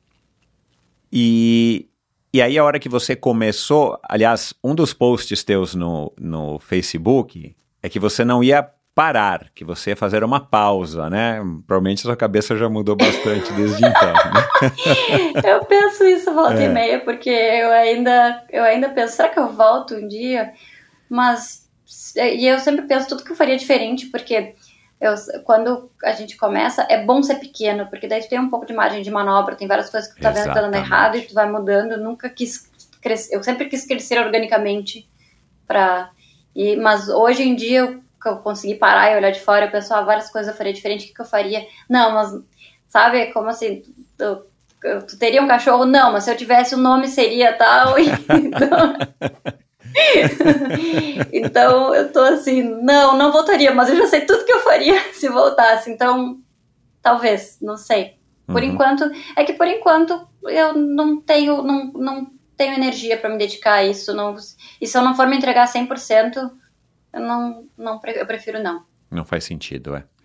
Mas aí você começou com esse Instagram, o Lude por aí, e eu li, não sei se foi no Facebook ou agora no Instagram, mas a, a, tua ideia era criar um blog, um blog através do Instagram de viagens, era isso? Para lugares exóticos? Não, é porque eu, eu, viajava muito e daí no Ludmilla Lucas, da marca, não fazia sentido eu ficar postando, não era aquele, aquele Instagram claro, que, eu, que, era que eu tinha, era só da marca. E eu queria um Instagram para poder postar outras coisas, para poder postar bobagem. E foi, o Lulude por aí foi isso. Tanto que uhum. várias pessoas, quando eu larguei tudo e fui viajar, várias pessoas disseram, ah, mas tu tem mais público no outro, porque antes eu tinha bem mais no outro, não sei como que tá agora, acho que tá meio parelho. Eu dizia, gente, mas aquele público não tá ali para ver aventuras e montanhas e viagens, aquele público Exato, tá ali porque é. gosta de marca, então eu valorizo muito essa, essa honestidade. Uhum. E, e ali eu só queria fazer um perfil pessoal mesmo, não, não, nunca quis... É, eu, eu tô fazendo um site mas, e eu gosto da ideia de eu adoro me comunicar, eu amo escrever, então eu quero fazer, a gente quer fazer um blog, mas para eu fazer um diário das montanhas, começar a escrever tudo e pra, mais para mim, mas nunca como trabalhar trabalhar com, com a internet não é não é fácil. Não, As pessoas acham que é fácil ser blogueiro e. É, é mas Olha... eu tive a impressão que o Lude por aí, até pelo nome, que é um nomezinho super simpático, eu falei, ah, é, eu, eu, tive a impressão que você por algum momento tinha planejado.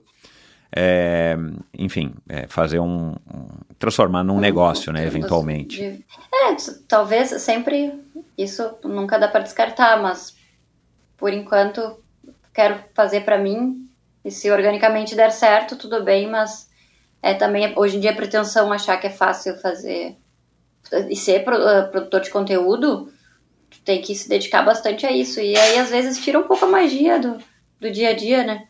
É. Tu ficar pensando sempre no conteúdo, no que. Que era isso que, quando como eu gostava muito de moda, comecei a trabalhar e perder um pouco o brilho para mim. Eu não quero que o brilho de montanha, o brilho de viajar, vire trabalho e vire obrigação. É. Então, eu ainda preservo é. Você está lá num momento super legal seu ali, até junto com o Gabriel, num visual incrível, acabaram de passar numa parede X super difícil, aí você tem que, peraí, deixa eu parar, deixa eu achar o celular que está caído aqui na perna do macacão e vou fazer aqui uma selfie, vou fazer aqui, oi galera, tudo bem? Eu estou aqui a 8 mil metros, assim...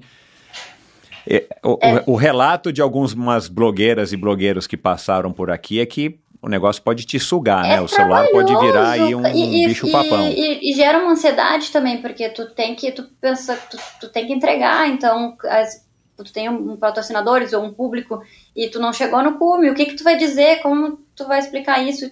E às vezes é uma pressão que a gente mesmo, a maior parte da pressão é a gente mesmo que se coloca. Mas sim, ou, ou também, hoje eu tô cansado, não tô afim de ir pra montanha, mas eu tenho que ir, porque é o meu trabalho e eu tenho que ter um conteúdo para postar, eu tenho que dizer que foi legal. E tem dias que não é legal. É. E tá tudo bem, a vida é assim. Então, e eu compartilho sempre, mesmo quando não é tão interessante, eu digo, fiz alguma coisa e não foi uma experiência mais incrível, talvez eu tenha que voltar e refazer. Quando vocês voltaram, né, vocês voltaram do Everest, é, vocês é, tiveram em vários meios de comunicação, até na Globo vocês tiveram e tal. É, chega a subir na cabeça, chegou a subir na cabeça de vocês, chegou a passar pela cabeça, tipo, puxa, alguma marca procurou vocês e falou, pô, vamos fazer alguma coisa, quem sabe associar essa imagem do casal com aventura, com montanhismo e tal? Ou não chegou a ser nesse nível? Uh, eu cheguei a ter contato de uma empresa, mas aí logo depois eu engravidei e aí por algum motivo não deu certo. e não sei, tenho suspeitas que foi por causa disso. E, mas a gente nunca, nunca soube. Os nossos cinco minutos de fama, a gente foi muito divertido porque a gente sabia que seriam cinco minutos de fama. Uhum. E a gente até dizia, ah, agora que a gente tem entrevista, a gente tinha que fazer uma agenda assim, hoje a gente tem entrevista com a rádio, depois amanhã é TV, e vamos lá, vamos fazer tudo. Ah, essa nossa essa vida de famoso não é fácil. Mas a gente sabia que, que seria curto, e foi, e foi legal justamente porque foi aquele momento ali.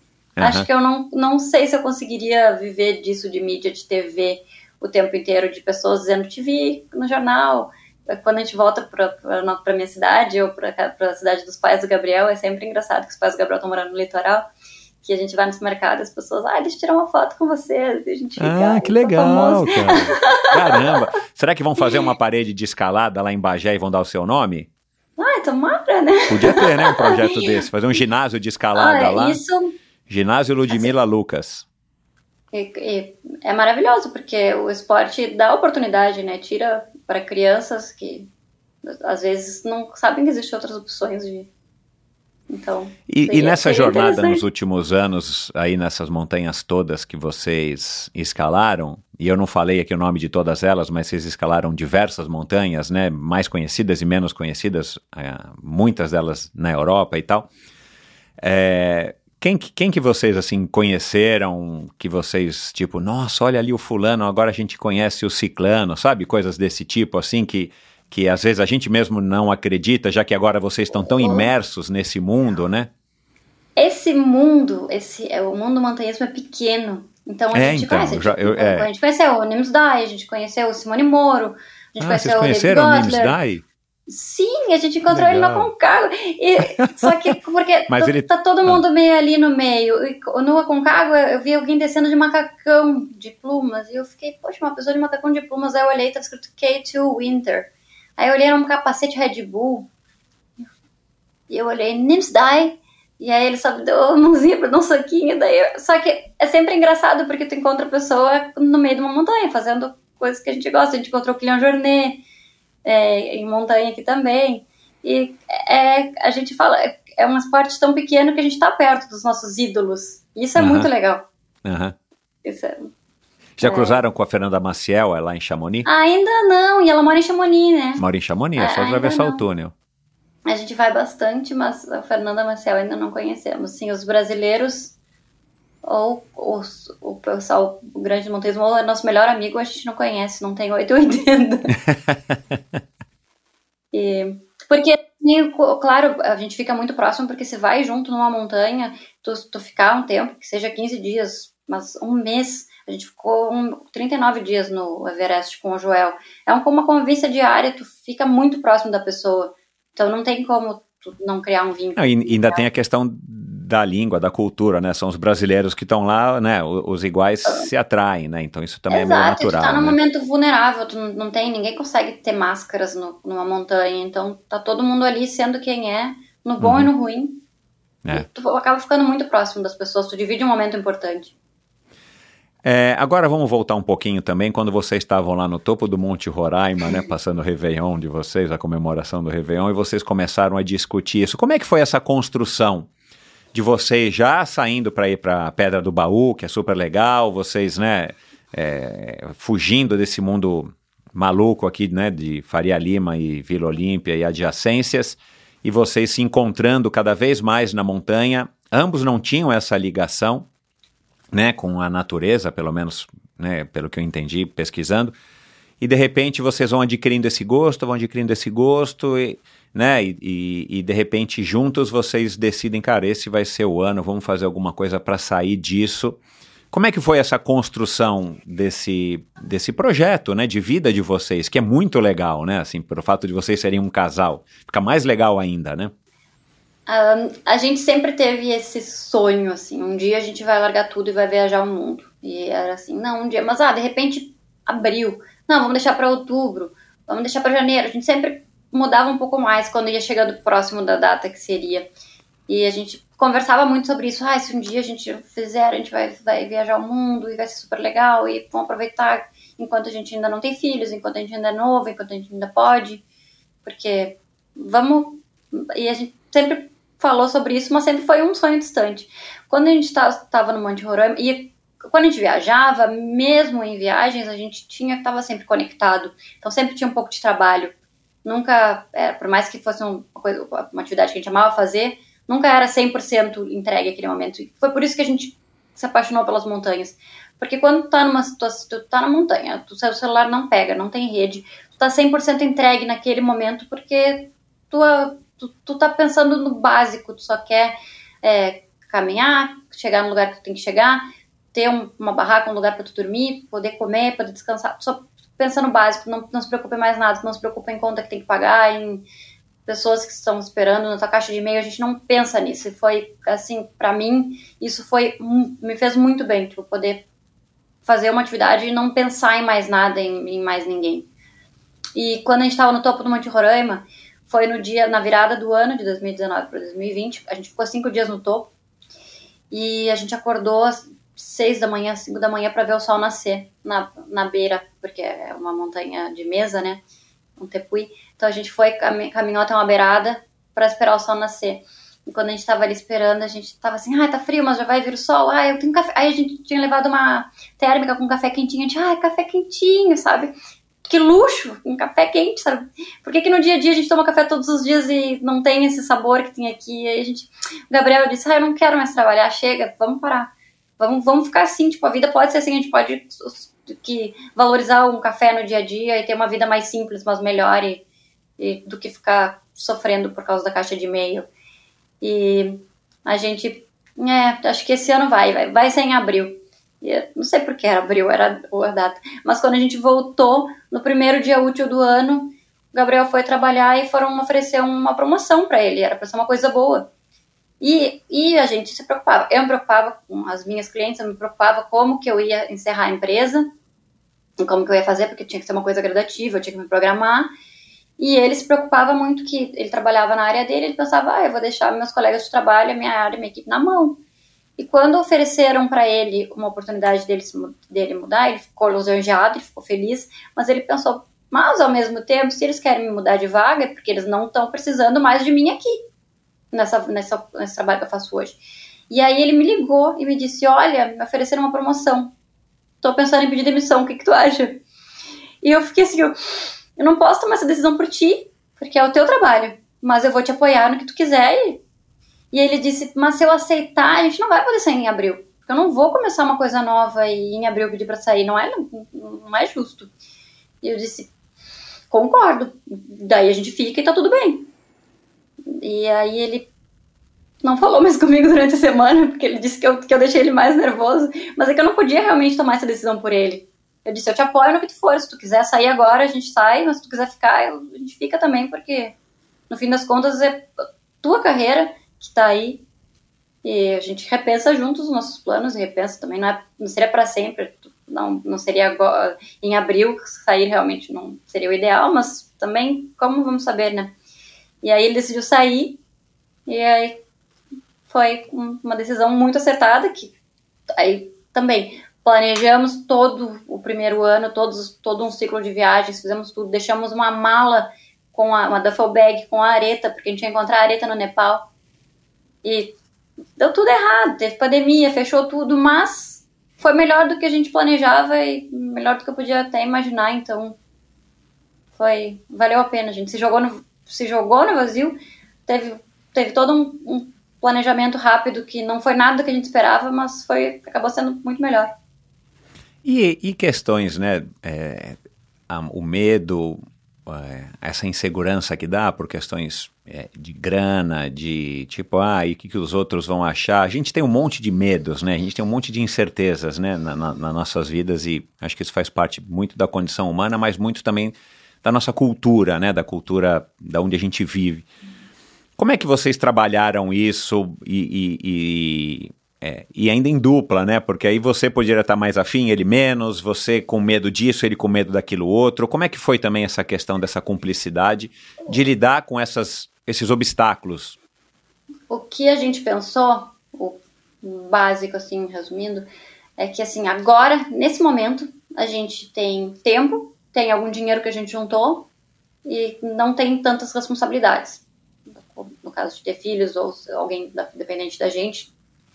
Se agora é o momento que a gente tem, se a gente ficar sem dinheiro depois, a gente vai gastar esse tempo do jeito certo. Não vamos esperar e economizar e ver para um seguro. Talvez a gente não sabe o que vai ser do futuro. Agora a gente tem essa oportunidade. Depois a gente vê. E a gente segue assim até hoje, no fim das contas está dando certo, a gente está conseguindo, já, já vai fazer quatro anos que a gente não está mais trabalhando, e a gente, de certa forma, foi dando certo. Pouco a pouco a gente foi se organizando e a gente não sabe. Talvez, e o mesmo pensamento foi do Everest, a gente deve gastar dinheiro para subir o Everest, sendo que esse é o dinheiro que a gente juntou para poder ter essa vida que a gente tem, mas depois se a gente, a gente pode perder o dinheiro de qualquer jeito, pode as coisas acontecem, bancos quebram, é, investimentos dão errado, a gente, e aí a gente, agora que a gente tem saúde, está treinado, tem o tempo, a gente vai não fazer isso para depois talvez nem ter o dinheiro também. Uhum. A gente é, a gente conseguiu ser assumir muito risco em relação a isso também e tá tudo bem, a gente para outras pessoas pode pensar que é fácil. A gente não tem casa, a gente não tem carro, a gente não tem nada. O que a gente tem é a vida que a gente leva e a gente preza muito por essa vida que a gente leva. Tem que valer a pena. Porque também não adianta a gente ter tempo e não ter o dinheiro. Mas o que estava acontecendo antes é que a gente estava juntando, conseguindo acumular um pouco de dinheiro e não estava tendo tempo para viver a vida que a gente queria. Então, vamos, vamos ver o que, que, que dá certo e, e tem que estar tá dando. E o Gabriel, ele deve ser especialista em assumir risco, né? Porque se ele trabalhava no mercado financeiro. Mas e você? Ainda mais, né, assim, normalmente as mulheres são mais racionais, as mulheres as, é, são menos racionais, são mais, é, enfim, é, envolvidas com o negócio, mas ao mesmo tempo as mulheres são muito mais precavidas, dá a impressão que as mulheres têm, têm é, sei lá, têm vontade de ter mais esse controle, né? Você reagiu bem a esses planos, aí vocês fizeram conta, vocês fizeram planos. A ideia era viajar um ano só, aí tudo mudou por conta da pandemia. A gente não conseguiu viajar. A ideia era viajar um ano, a gente não conseguiu. É, aí depois a gente ia repensar o que a gente fazia. Se a gente queria viajar mais um ano, se, que, que a gente, como que ia ser, né? A gente não sabia se a gente ia gostar, se a gente ia conseguir manter. E como foram só três meses, a gente parou, a gente no começo foi ruim, porque a gente, quando a gente ficou parado nas Ilhas Maurício, todo mundo estava em casa, mas estava todo mundo trabalhando e ganhando. E a gente não estava. A gente não estava conseguindo fazer nada. Foi um, um baque inicial. E porque né? A gente não, não, não teve esse controle, ninguém teve, mas naquele momento a gente, meu Deus.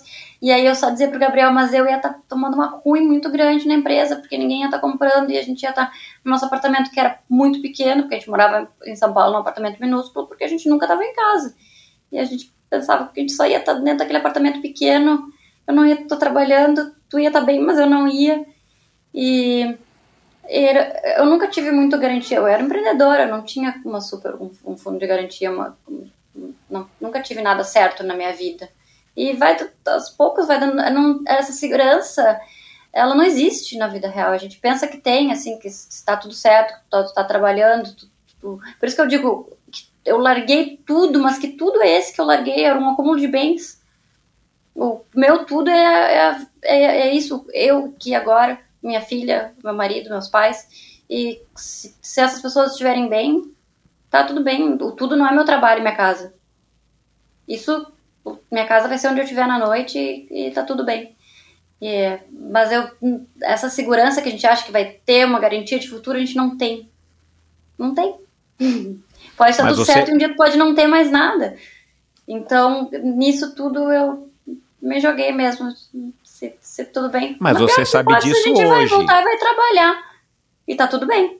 Exato, mas você sabe disso hoje. Na época, você deve, deve ter demorado para você assimilar isso, sabe, deve ter dado momentos de medo. E porque assim, sim, o, a, o dinheiro que a gente acumulou, a maior parte foi o Gabriel. Ele trabalhava no mercado financeiro, eu era uma empreendedora pequena. E, e eu pensava muito quando ele, no início, quando ele começou a propor isso, eu pensava, mas como que eu vou parar, largar o meu trabalho, tipo, e depois se acontecer alguma coisa que der errado entre a gente, e, o que que eu vou fazer, e, E eu pensava assim, mas sério que eu vou deixar de ter isso na minha vida para eu me sentir uma mulher empoderada e seguir trabalhando? Tá tudo bem. Vou me jogar nisso e se tudo é errado, eu sei que eu, eu sei que eu sou capaz de voltar e trabalhar e recomeçar minha vida e, e tá tudo bem. Mas eu não posso me aprisionar num, numa caixa que é o que, que a gente acha que é o certo, porque talvez não seja para todo mundo. O tempo todo, pelo menos. É. Então, não, não fiquei com. Claro que às vezes dá medo, né? Tem dias que a gente se para muito pra pensar: meu Deus, será que vai dar certo? Que que eu... Porque a gente não sabe o dia de amanhã. Mas é, é bom viver o dia de hoje pensando no dia de hoje. E por enquanto eu tô assim e tá dando certo. Então por isso, quando eu vi que começou a dar certo e começou a se manter dando certo, então tá bem. E, e os planos assim, para o futuro? O que, que vocês imaginam, assim, quando vocês têm tempo de, de falar sobre isso, a hora que a Georgia dorme? Não dorme muito. Mas Coitado. A gente, a gente ainda gostaria de ter mais filhos, mais um. Uhum. Porque, porque, sim, isso é, é, essa experiência sendo maravilhosa, descobrir o mundo pelos olhos dela e saber que a gente tá, a gente fala que a gente está fazendo essa parceria de cordada, que, claro, veremos quando ela crescer, mas vai ser mais uma pessoa para fazer com a gente, não vai ser para alguém para nos cortar e para eu deixar de fazer o que eu gosto, não, eu quero agregar, eu quero ter mais um bebezinho fazendo junto e descobrir isso junto com ela e levar ela para as montanhas e levar ela para os lugares que eu gosto para viajar e meus planos hoje em dia é, é isso, é conseguir me manter nesse, nesse estilo de vida. Talvez, é, é, tudo isso a gente pensa, a gente pensa em vários jeitos de como que a gente pode monetizar, se, se a gente tem algum trabalho na montanha, isso por enquanto para mim não é o ideal por aquilo que eu estava dizendo para não tirar o brilho, mas enquanto eu conseguir é, mostrar o mundo desse jeito para mim, para minha filha, para os meus filhos e seguir vivendo uma vida com menos preocupações, mais tranquilas, mas que eu tenha meu tempo de qualidade, que eu consiga fazer, me dedicar a fazer exercício que é o que eu gosto e enquanto isso estivesse sustentando de algum jeito ou de outro, não sei como, mas vai aos poucos vai dando certo. A vida vai funcionando e se não der certo também a gente repensa, mas por enquanto é só se eu conseguir seguir assim e, passar adiante para crescer a nossa família. É tudo que eu quero. A gente falou muito, e você fala muito, né, da natureza, dessa sensação né, de liberdade, de se preocupar com o dia, valorizar o cafezinho. Isso é, isso é muito legal. A natureza te coloca em perspectiva, quer você queira, quer não, a natureza te coloca em perspectiva. E normalmente a natureza te apresenta uma realidade que, que te fascina, te atrai, te surpreende. Eu mesmo já vivi um pouco isso e, e muitos convidados é, relatam isso. E recentemente eu tive aqui um velejador profissional, aventureiro, que é escritor e tal, e ele lembrou uma coisa que esse negócio de fugir para a natureza, né, de sair da onde a gente está e ir para a natureza, ele falou isso é errado, porque nós somos a natureza, né? Eu achei interessante essa reflexão. E, e aí você falando aqui agora, me ocorreu isso, que eh, o nome dele é Beto, Betão Pandiani. É um episódio muito legal, muito reflexivo e já já vou trazer ele aqui de novo para falar das aventuras, porque ele falou muito das reflexões. Ele é um cara muito introspectivo e reflexivo. Mas é, no caso dele, a natureza está lá ele contempla, ele se conhece, ele olha muito para dentro nesses momentos, ele gosta de velejar, ele faz as aventuras dele sempre com mais uma pessoa só, não é uma coisa também muito de muita gente, mas ele fala muito também das experiências que ele viveu nessas velejadas ao redor do mundo, de conhecer as outras pessoas. Por mais que eles estivessem isolados num barco, num catamarã, no meio da passagem noroeste, como foi essa última aventura dele, né, no norte da, das Américas, é, a hora que você para num porto para reabastecer, a hora que você está numa situação X, você tem que atracar. Como é que foi isso para vocês e como é que tem sido isso para vocês? Né? Vocês tinham um círculo de amizades, né? As suas ali, né, provavelmente ligadas à moda, suas amigas provavelmente não são montanhistas, porque você não veio dessa, dessa, dessa origem, né? O Gabriel talvez pior ainda, né? Porque vivia nesse turbilhão da Faria Lima e por aí vai. E de repente, cara, vocês estão sentando numa, foga, numa, numa fogueirinha, vocês estão pegando o chá do, da barraca do lado que o cara está oferecendo, com pessoas de todas as nacionalidades, de todos os, os ambientes culturais, é, históricos de vida, financeiros e tudo mais. Como é que tem sido também esse aprendizado, esse convívio de você sei lá, dá para dizer que você mudou de tribo, né? Você e o Gabriel mudaram de tribo, né? Vocês não estão mais, ó, vamos marcar aí de jantar lá no Hits, lá no shopping em Guatemi, vai ser super legal, depois a gente pega um cinema. Não rola mais isso no mundo que vocês vivem, né? E nada contra esse, esse mundo, mas é um outro mundo. Vocês estão inseridos agora num outro contexto cultural. Como é que tem sido isso também? Ah, é, se me dissessem sete, oito anos atrás que eu ia preferir hoje que eu ia nessa minha tribo, eu ia dizer, não, credo, Deus me livre. Mas a gente não perdeu a nossa tribo inicial, né? A gente ainda tem os nossos amigos, que, claro, a gente não, nem sempre pode estar perto, mas a gente está sempre em contato. E o que é legal do montanhismo, essas, essas pessoas que a gente nunca. A gente nunca conheceria essas pessoas em outro contexto que não fosse montanha, são pessoas muito diferentes da gente. Porque.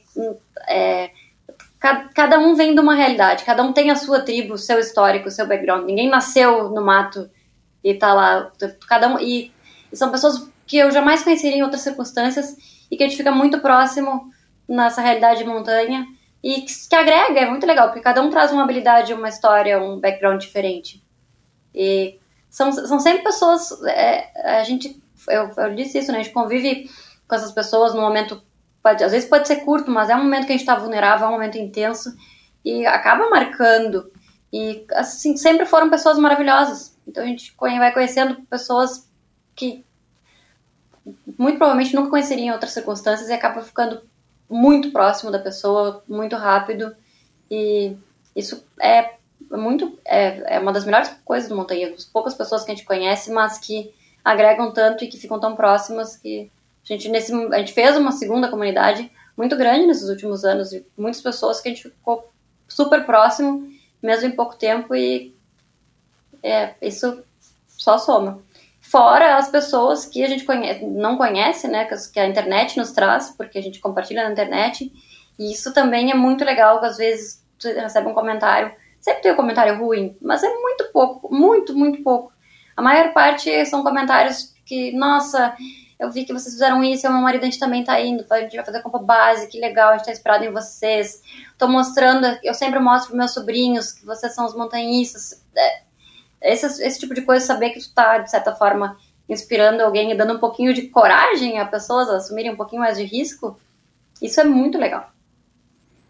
Então a gente só cresceu a comunidade, né? A gente não trocou, a gente não precisou abrir mão dos nossos amigos antigos, uhum. mas a gente expandiu. É, isso mesmo. Você. É, o, o que, que foi assim mais legal de você ter conhecido esse, essa, essa, outra comunidade? Assim, se você puder lembrar aqui de uma ou duas coisas que você eventualmente conversava com o Gabriel, ou ainda conversa, de repente vocês chegam de uma expedição dessa, de ficar, sei lá, quantos, quantos meses fora, que, que, que, que chama a atenção de vocês e que talvez seja até recorrente ou não, dentro dessa outra comunidade ou dentro desse ambiente das montanhas, né? Que, que, que vocês mais valorizam, que vocês acham que é, é, é mais legal e que vocês, ou a, a gente que está aqui na, na, na sua, nossa vida é, ordinária, vivendo numa cidade grande, a gente não tem essa possibilidade, essa oportunidade de ver ou de saber. Em geral, em montanha, a gente está num lugar remoto. A montanha, o risco nunca é zero, sempre tem um risco. E o acesso, as, algumas montanhas têm acesso a resgate, mas é de helicóptero, vai demorar, não é assim. É, a gente não tem esse senso de segurança que nem tem na cidade. E o que eu acho mais legal é a comunidade, porque a gente sabe que se der uma coisa ruim, um depende do outro, então tu cuida um pouco das outras pessoas, as outras pessoas cuidam de ti, existe esse senso de comunidade na montanha e tá todo mundo lá feliz, fazendo o que gosta, então essa comunidade, assim, isso de cuidar um do outro, de fica de olho, porque alguém subiu aqui agora, já vai anoitecer, ver se essa pessoa desce. A comunidade da montanha é, é muito inspiradora. As pessoas deveriam ser assim no dia a dia, em todos os lugares, cuidar um do outro. E porque a gente sabe lá, tu não vai ser, tu não pode ser super arrogante, tratar mal uma pessoa, porque tu sabe que tu tá, tu tá exposto ali, tu pode precisar de ajuda e as pessoas que vão te ajudar são aquelas pessoas que estão ali. E Então, tem, existe esse senso de comunidade, esse senso de dependência um do outro, mesmo que tu não esteja junto, todo mundo dá uma controlada, vê a pessoa se uh, se tá direitinho. Várias pessoas se estão sem corda ou qualquer coisa, todo mundo já fica meio de sobreaviso. Então, isso é legal, essa comunidade, assim, de um ajudar o outro e se acontece qualquer coisa, vai surgir pessoas, vão surgir pessoas e vai ter ajuda, na medida do possível sempre, né? Porque ela, ela também está se perdendo isso em montanhas grandes e eu espero que consigam voltar atrás, porque esse senso de comunidade é uma das coisas mais legais desse esporte. É, é, pelo que eu acompanho, e eu tive contato com o Everest por conta do ar rarefeito, né, que fez sucesso o livro, depois o filme e tal, infelizmente por conta da tragédia, mas é que nas, nas montanhas, ou talvez no Everest, né, prioritariamente, tudo tem mudado muito, né, radicalmente hum, para quem foi nos anos 90 e quem está indo agora, é, as coisas mudaram muito e para pior, né, pelo que eu estou entendendo, né. É, ficou mais acessível para o maior número de pessoas, né, por conta das expedições e tal, gerou renda, gerou emprego, mas trouxe um efeito colateral muito muito ruim como esse, né? Teve um escândalo esse ano, né, de que tinha um corpo lá e as pessoas meio que passando e ignorando, enfim. Uh, dá saudades de vez em quando de você voltar aqui para para a vida aqui no, no Brasil, a tua vida em São Paulo, não voltar para casa dos teus pais e ficar um pouco lá, que isso sempre é gostoso. Mas eu digo assim, para você voltar para essa vida aqui da, da Ludmilla de, de 25, 27, 30 anos. Um, Alguns confortos olha, ou, sei lá. Eu, eu era, era uma, eu, eu tenho certeza, era uma época maravilhosa, era uma vida maravilhosa, mas hoje, eu, por enquanto, eu tô bem. Claro que às vezes a gente sente falta de, das padocas de São Paulo, do nosso estilo. Quando gente, mas quando a gente vai para São Paulo hoje em dia, a gente pensa, meu Deus, como é que a gente conseguia viver nessa intensidade, nesse ritmo? É. E isso, hoje em dia eu penso, nossa, que bom que, que eu consegui desacelerar. Porque desse, do, do, do, estilo de vida que eu tinha antes, eu não tenho saudades. Era, era maravilhoso, sei, era, eu, Mas foi, era muito passou. feliz naquela época, mas hoje em dia, ainda mais com bebê, eu acho que faria as coisas diferentes. Moraria em São Paulo, com certeza.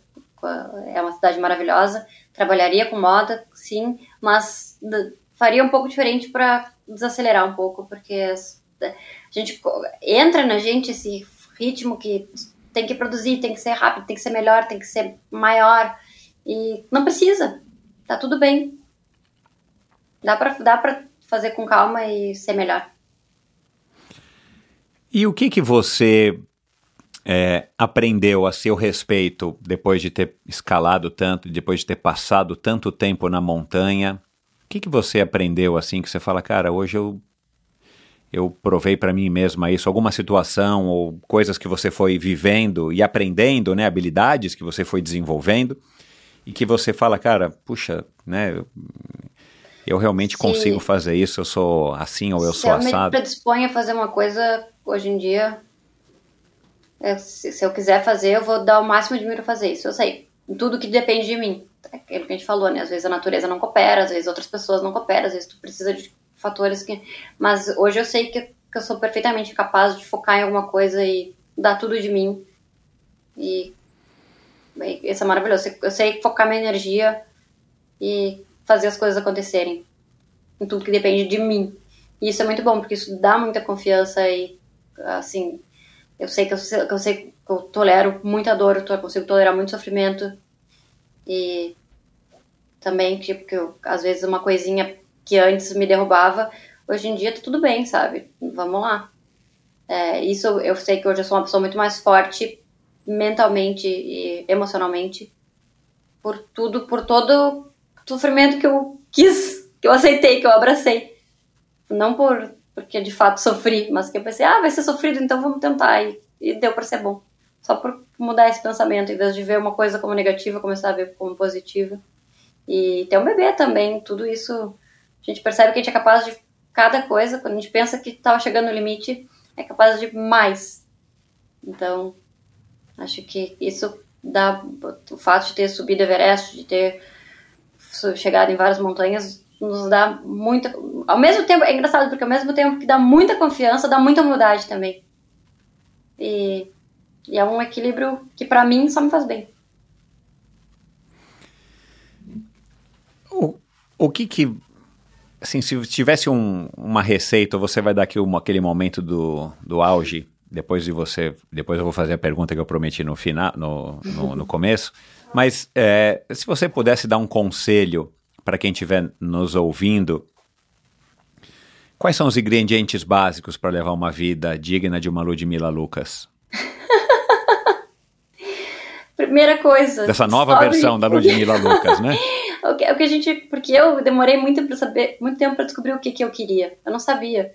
E às vezes a gente não precisa saber exatamente o que quer, é só saber o que não quer. E, Já é pelo menos e- uma boa parte do caminho andado, é. é, esquece de tentar agradar as outras pessoas, porque é muito difícil. Tipo, as outras pessoas que se nos importam pra gente. Isso que eu tô dizendo dos meus pais. Que eu, antes eu fazia várias coisas achando que isso ia orgulhar eles e o que eles querem era me ver feliz. E, e- mas eu acho que, assim, essencialmente é confiar na vida, sabe?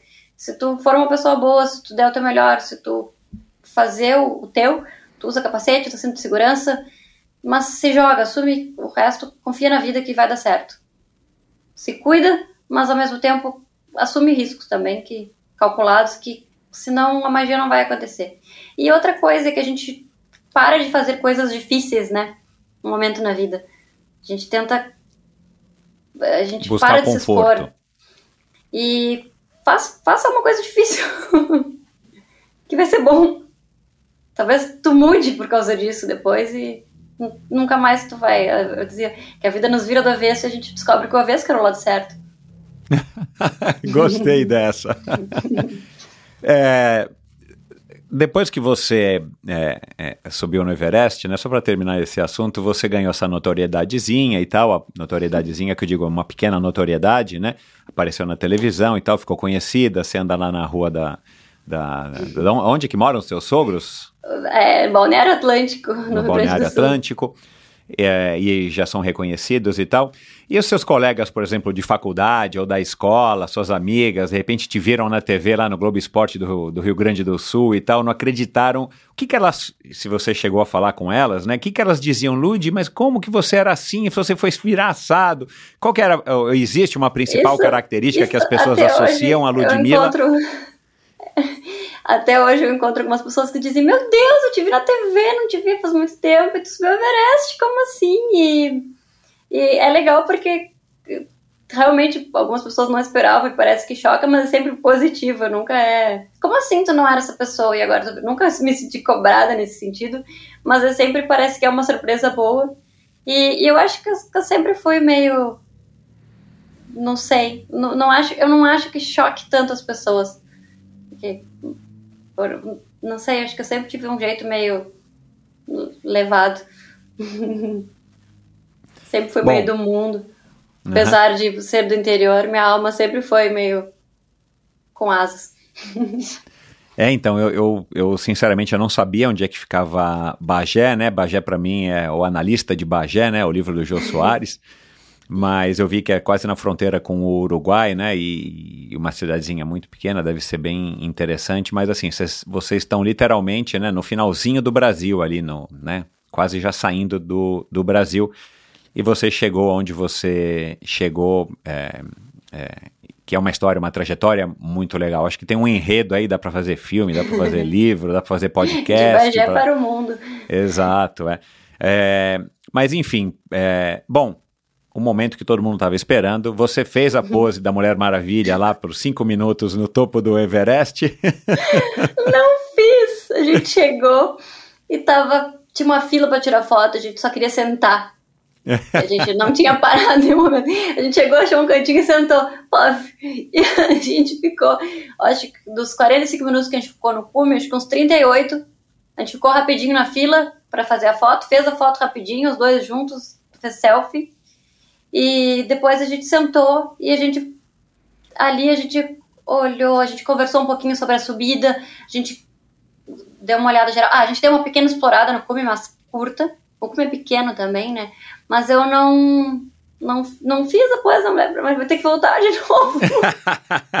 vai pela face norte, vai vou pela ter que face subir pela norte. face norte e fazer, não, é, é, a na hora, e a gente tava meio grog do, do ar rarefeito, de, de ter percebido naquele momento que a gente tinha chegado lá, então a gente sentou e ficou olhando as pessoas chegarem, olhou, a gente ficou cuidando todas as montanhas, é, a gente ficou meio assim, a gente subiu, foi... e a gente tava preocupado em descer. E a gente tava com os Sherpas, começaram a tirar foto, faz- começaram a conversar ali. E a gente ficou, tá, e aí, a gente não vai descer? Quanto tempo que a gente tem? Cadê o nosso oxigênio? Aí a gente até que perguntou pra eles, olha, vocês podem ficar aqui, a gente disse pra eles, eram os dois tirando foto. A gente vai descendo, porque a gente tá nervoso aqui. A gente, Tá tava- a visto. gente começou, É. a gente começou a ficar ansioso, tá visto isso? A gente começou a ficar ansioso ali em cima e daí eles, tá, não, vão indo. Aí logo eles desceram também. Mas não, a gente não ficou esse momento assim, que, que é de filme, assim, ah, cheguei, meu momento.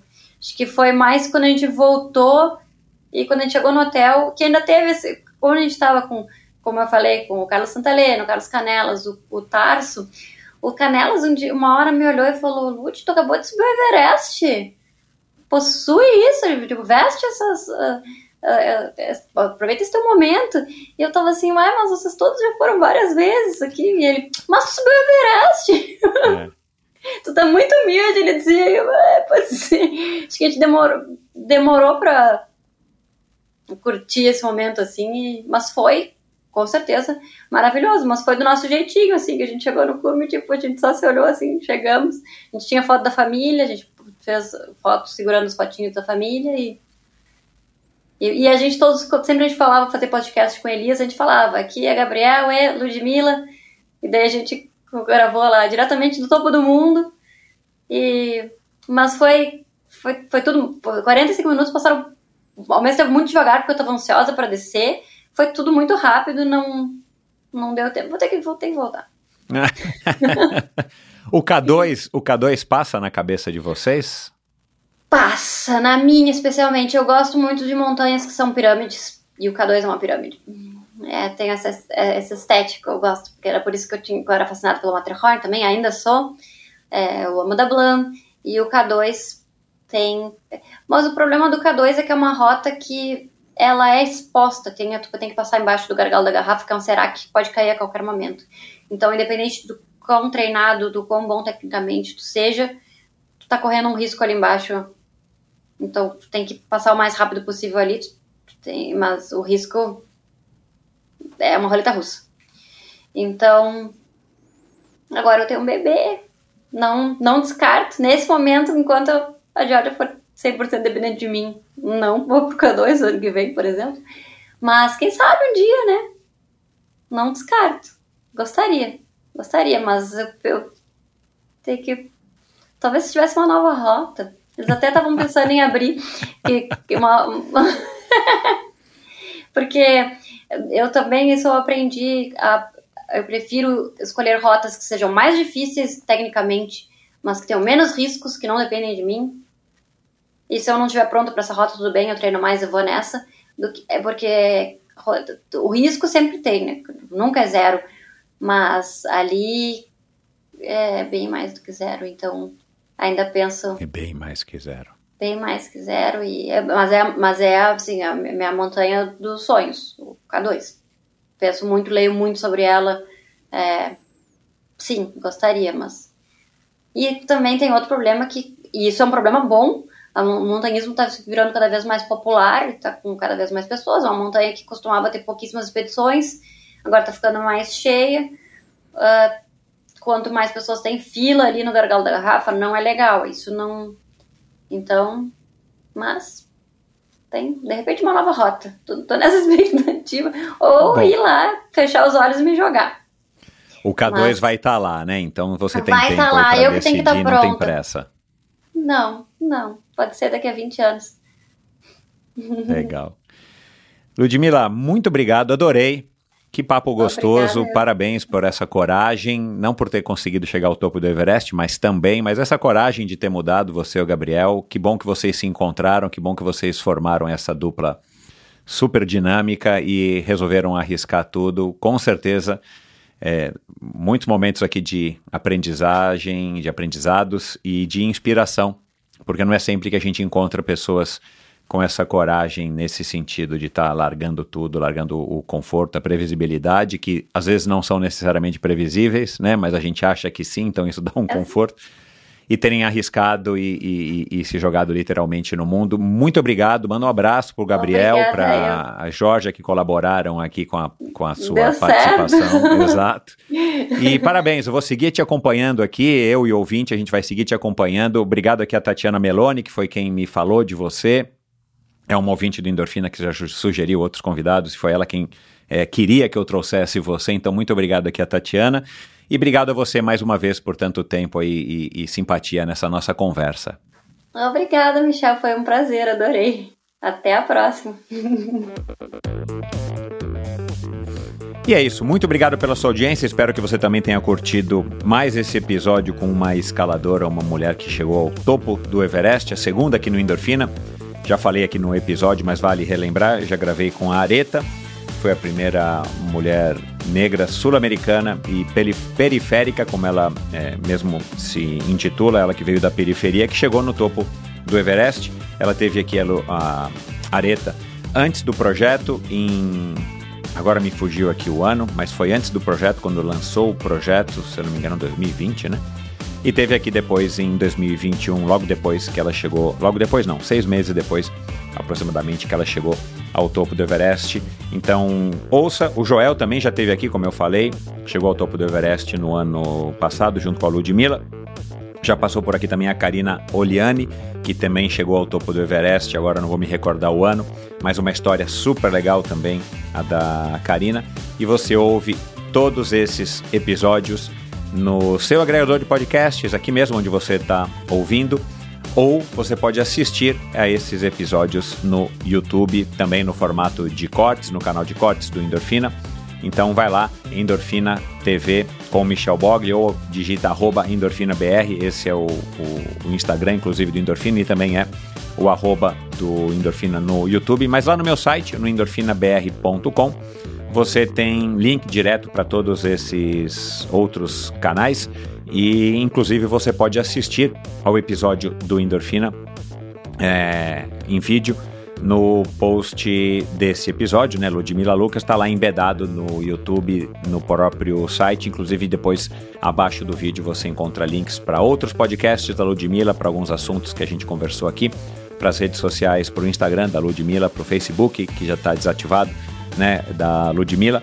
Mas enfim, e isso acontece com todos os outros convidados. Você encontra então no site do Endorfina informações adicionais complementares a respeito de muitas das coisas que a gente conversou aqui em cada um dos episódios. Então, mais uma vez, obrigado a Tatiana Meloni por ter recomendado a, a Ludmilla. Então, se você quer ouvir uma pessoa aqui no Endorfina é, e você não sabe se ela já participou, porque já são seis anos e pouco, quase seis anos e meio de podcast, Vai lá no meu site, digita lá no, na ferramenta de busca, logo na, na, na home tem lá, do Endorfina, digita o nome do convidado, vê se ele já apareceu por aqui. Se ele não apareceu, vai lá no Instagram, que você já deve estar seguindo, e mande um DM para mim sugerindo a pessoa que você quer ouvir no Endorfina, como fez a Tatiana, e por que que você gostaria de ouvir essa, esse convidado, essa pessoa no Endorfina, para já me dar aí uma boa pista, uma boa indicação de, de por que eu deveria então trazer essa pessoa. Então, mais uma vez, sigam Endorfina no,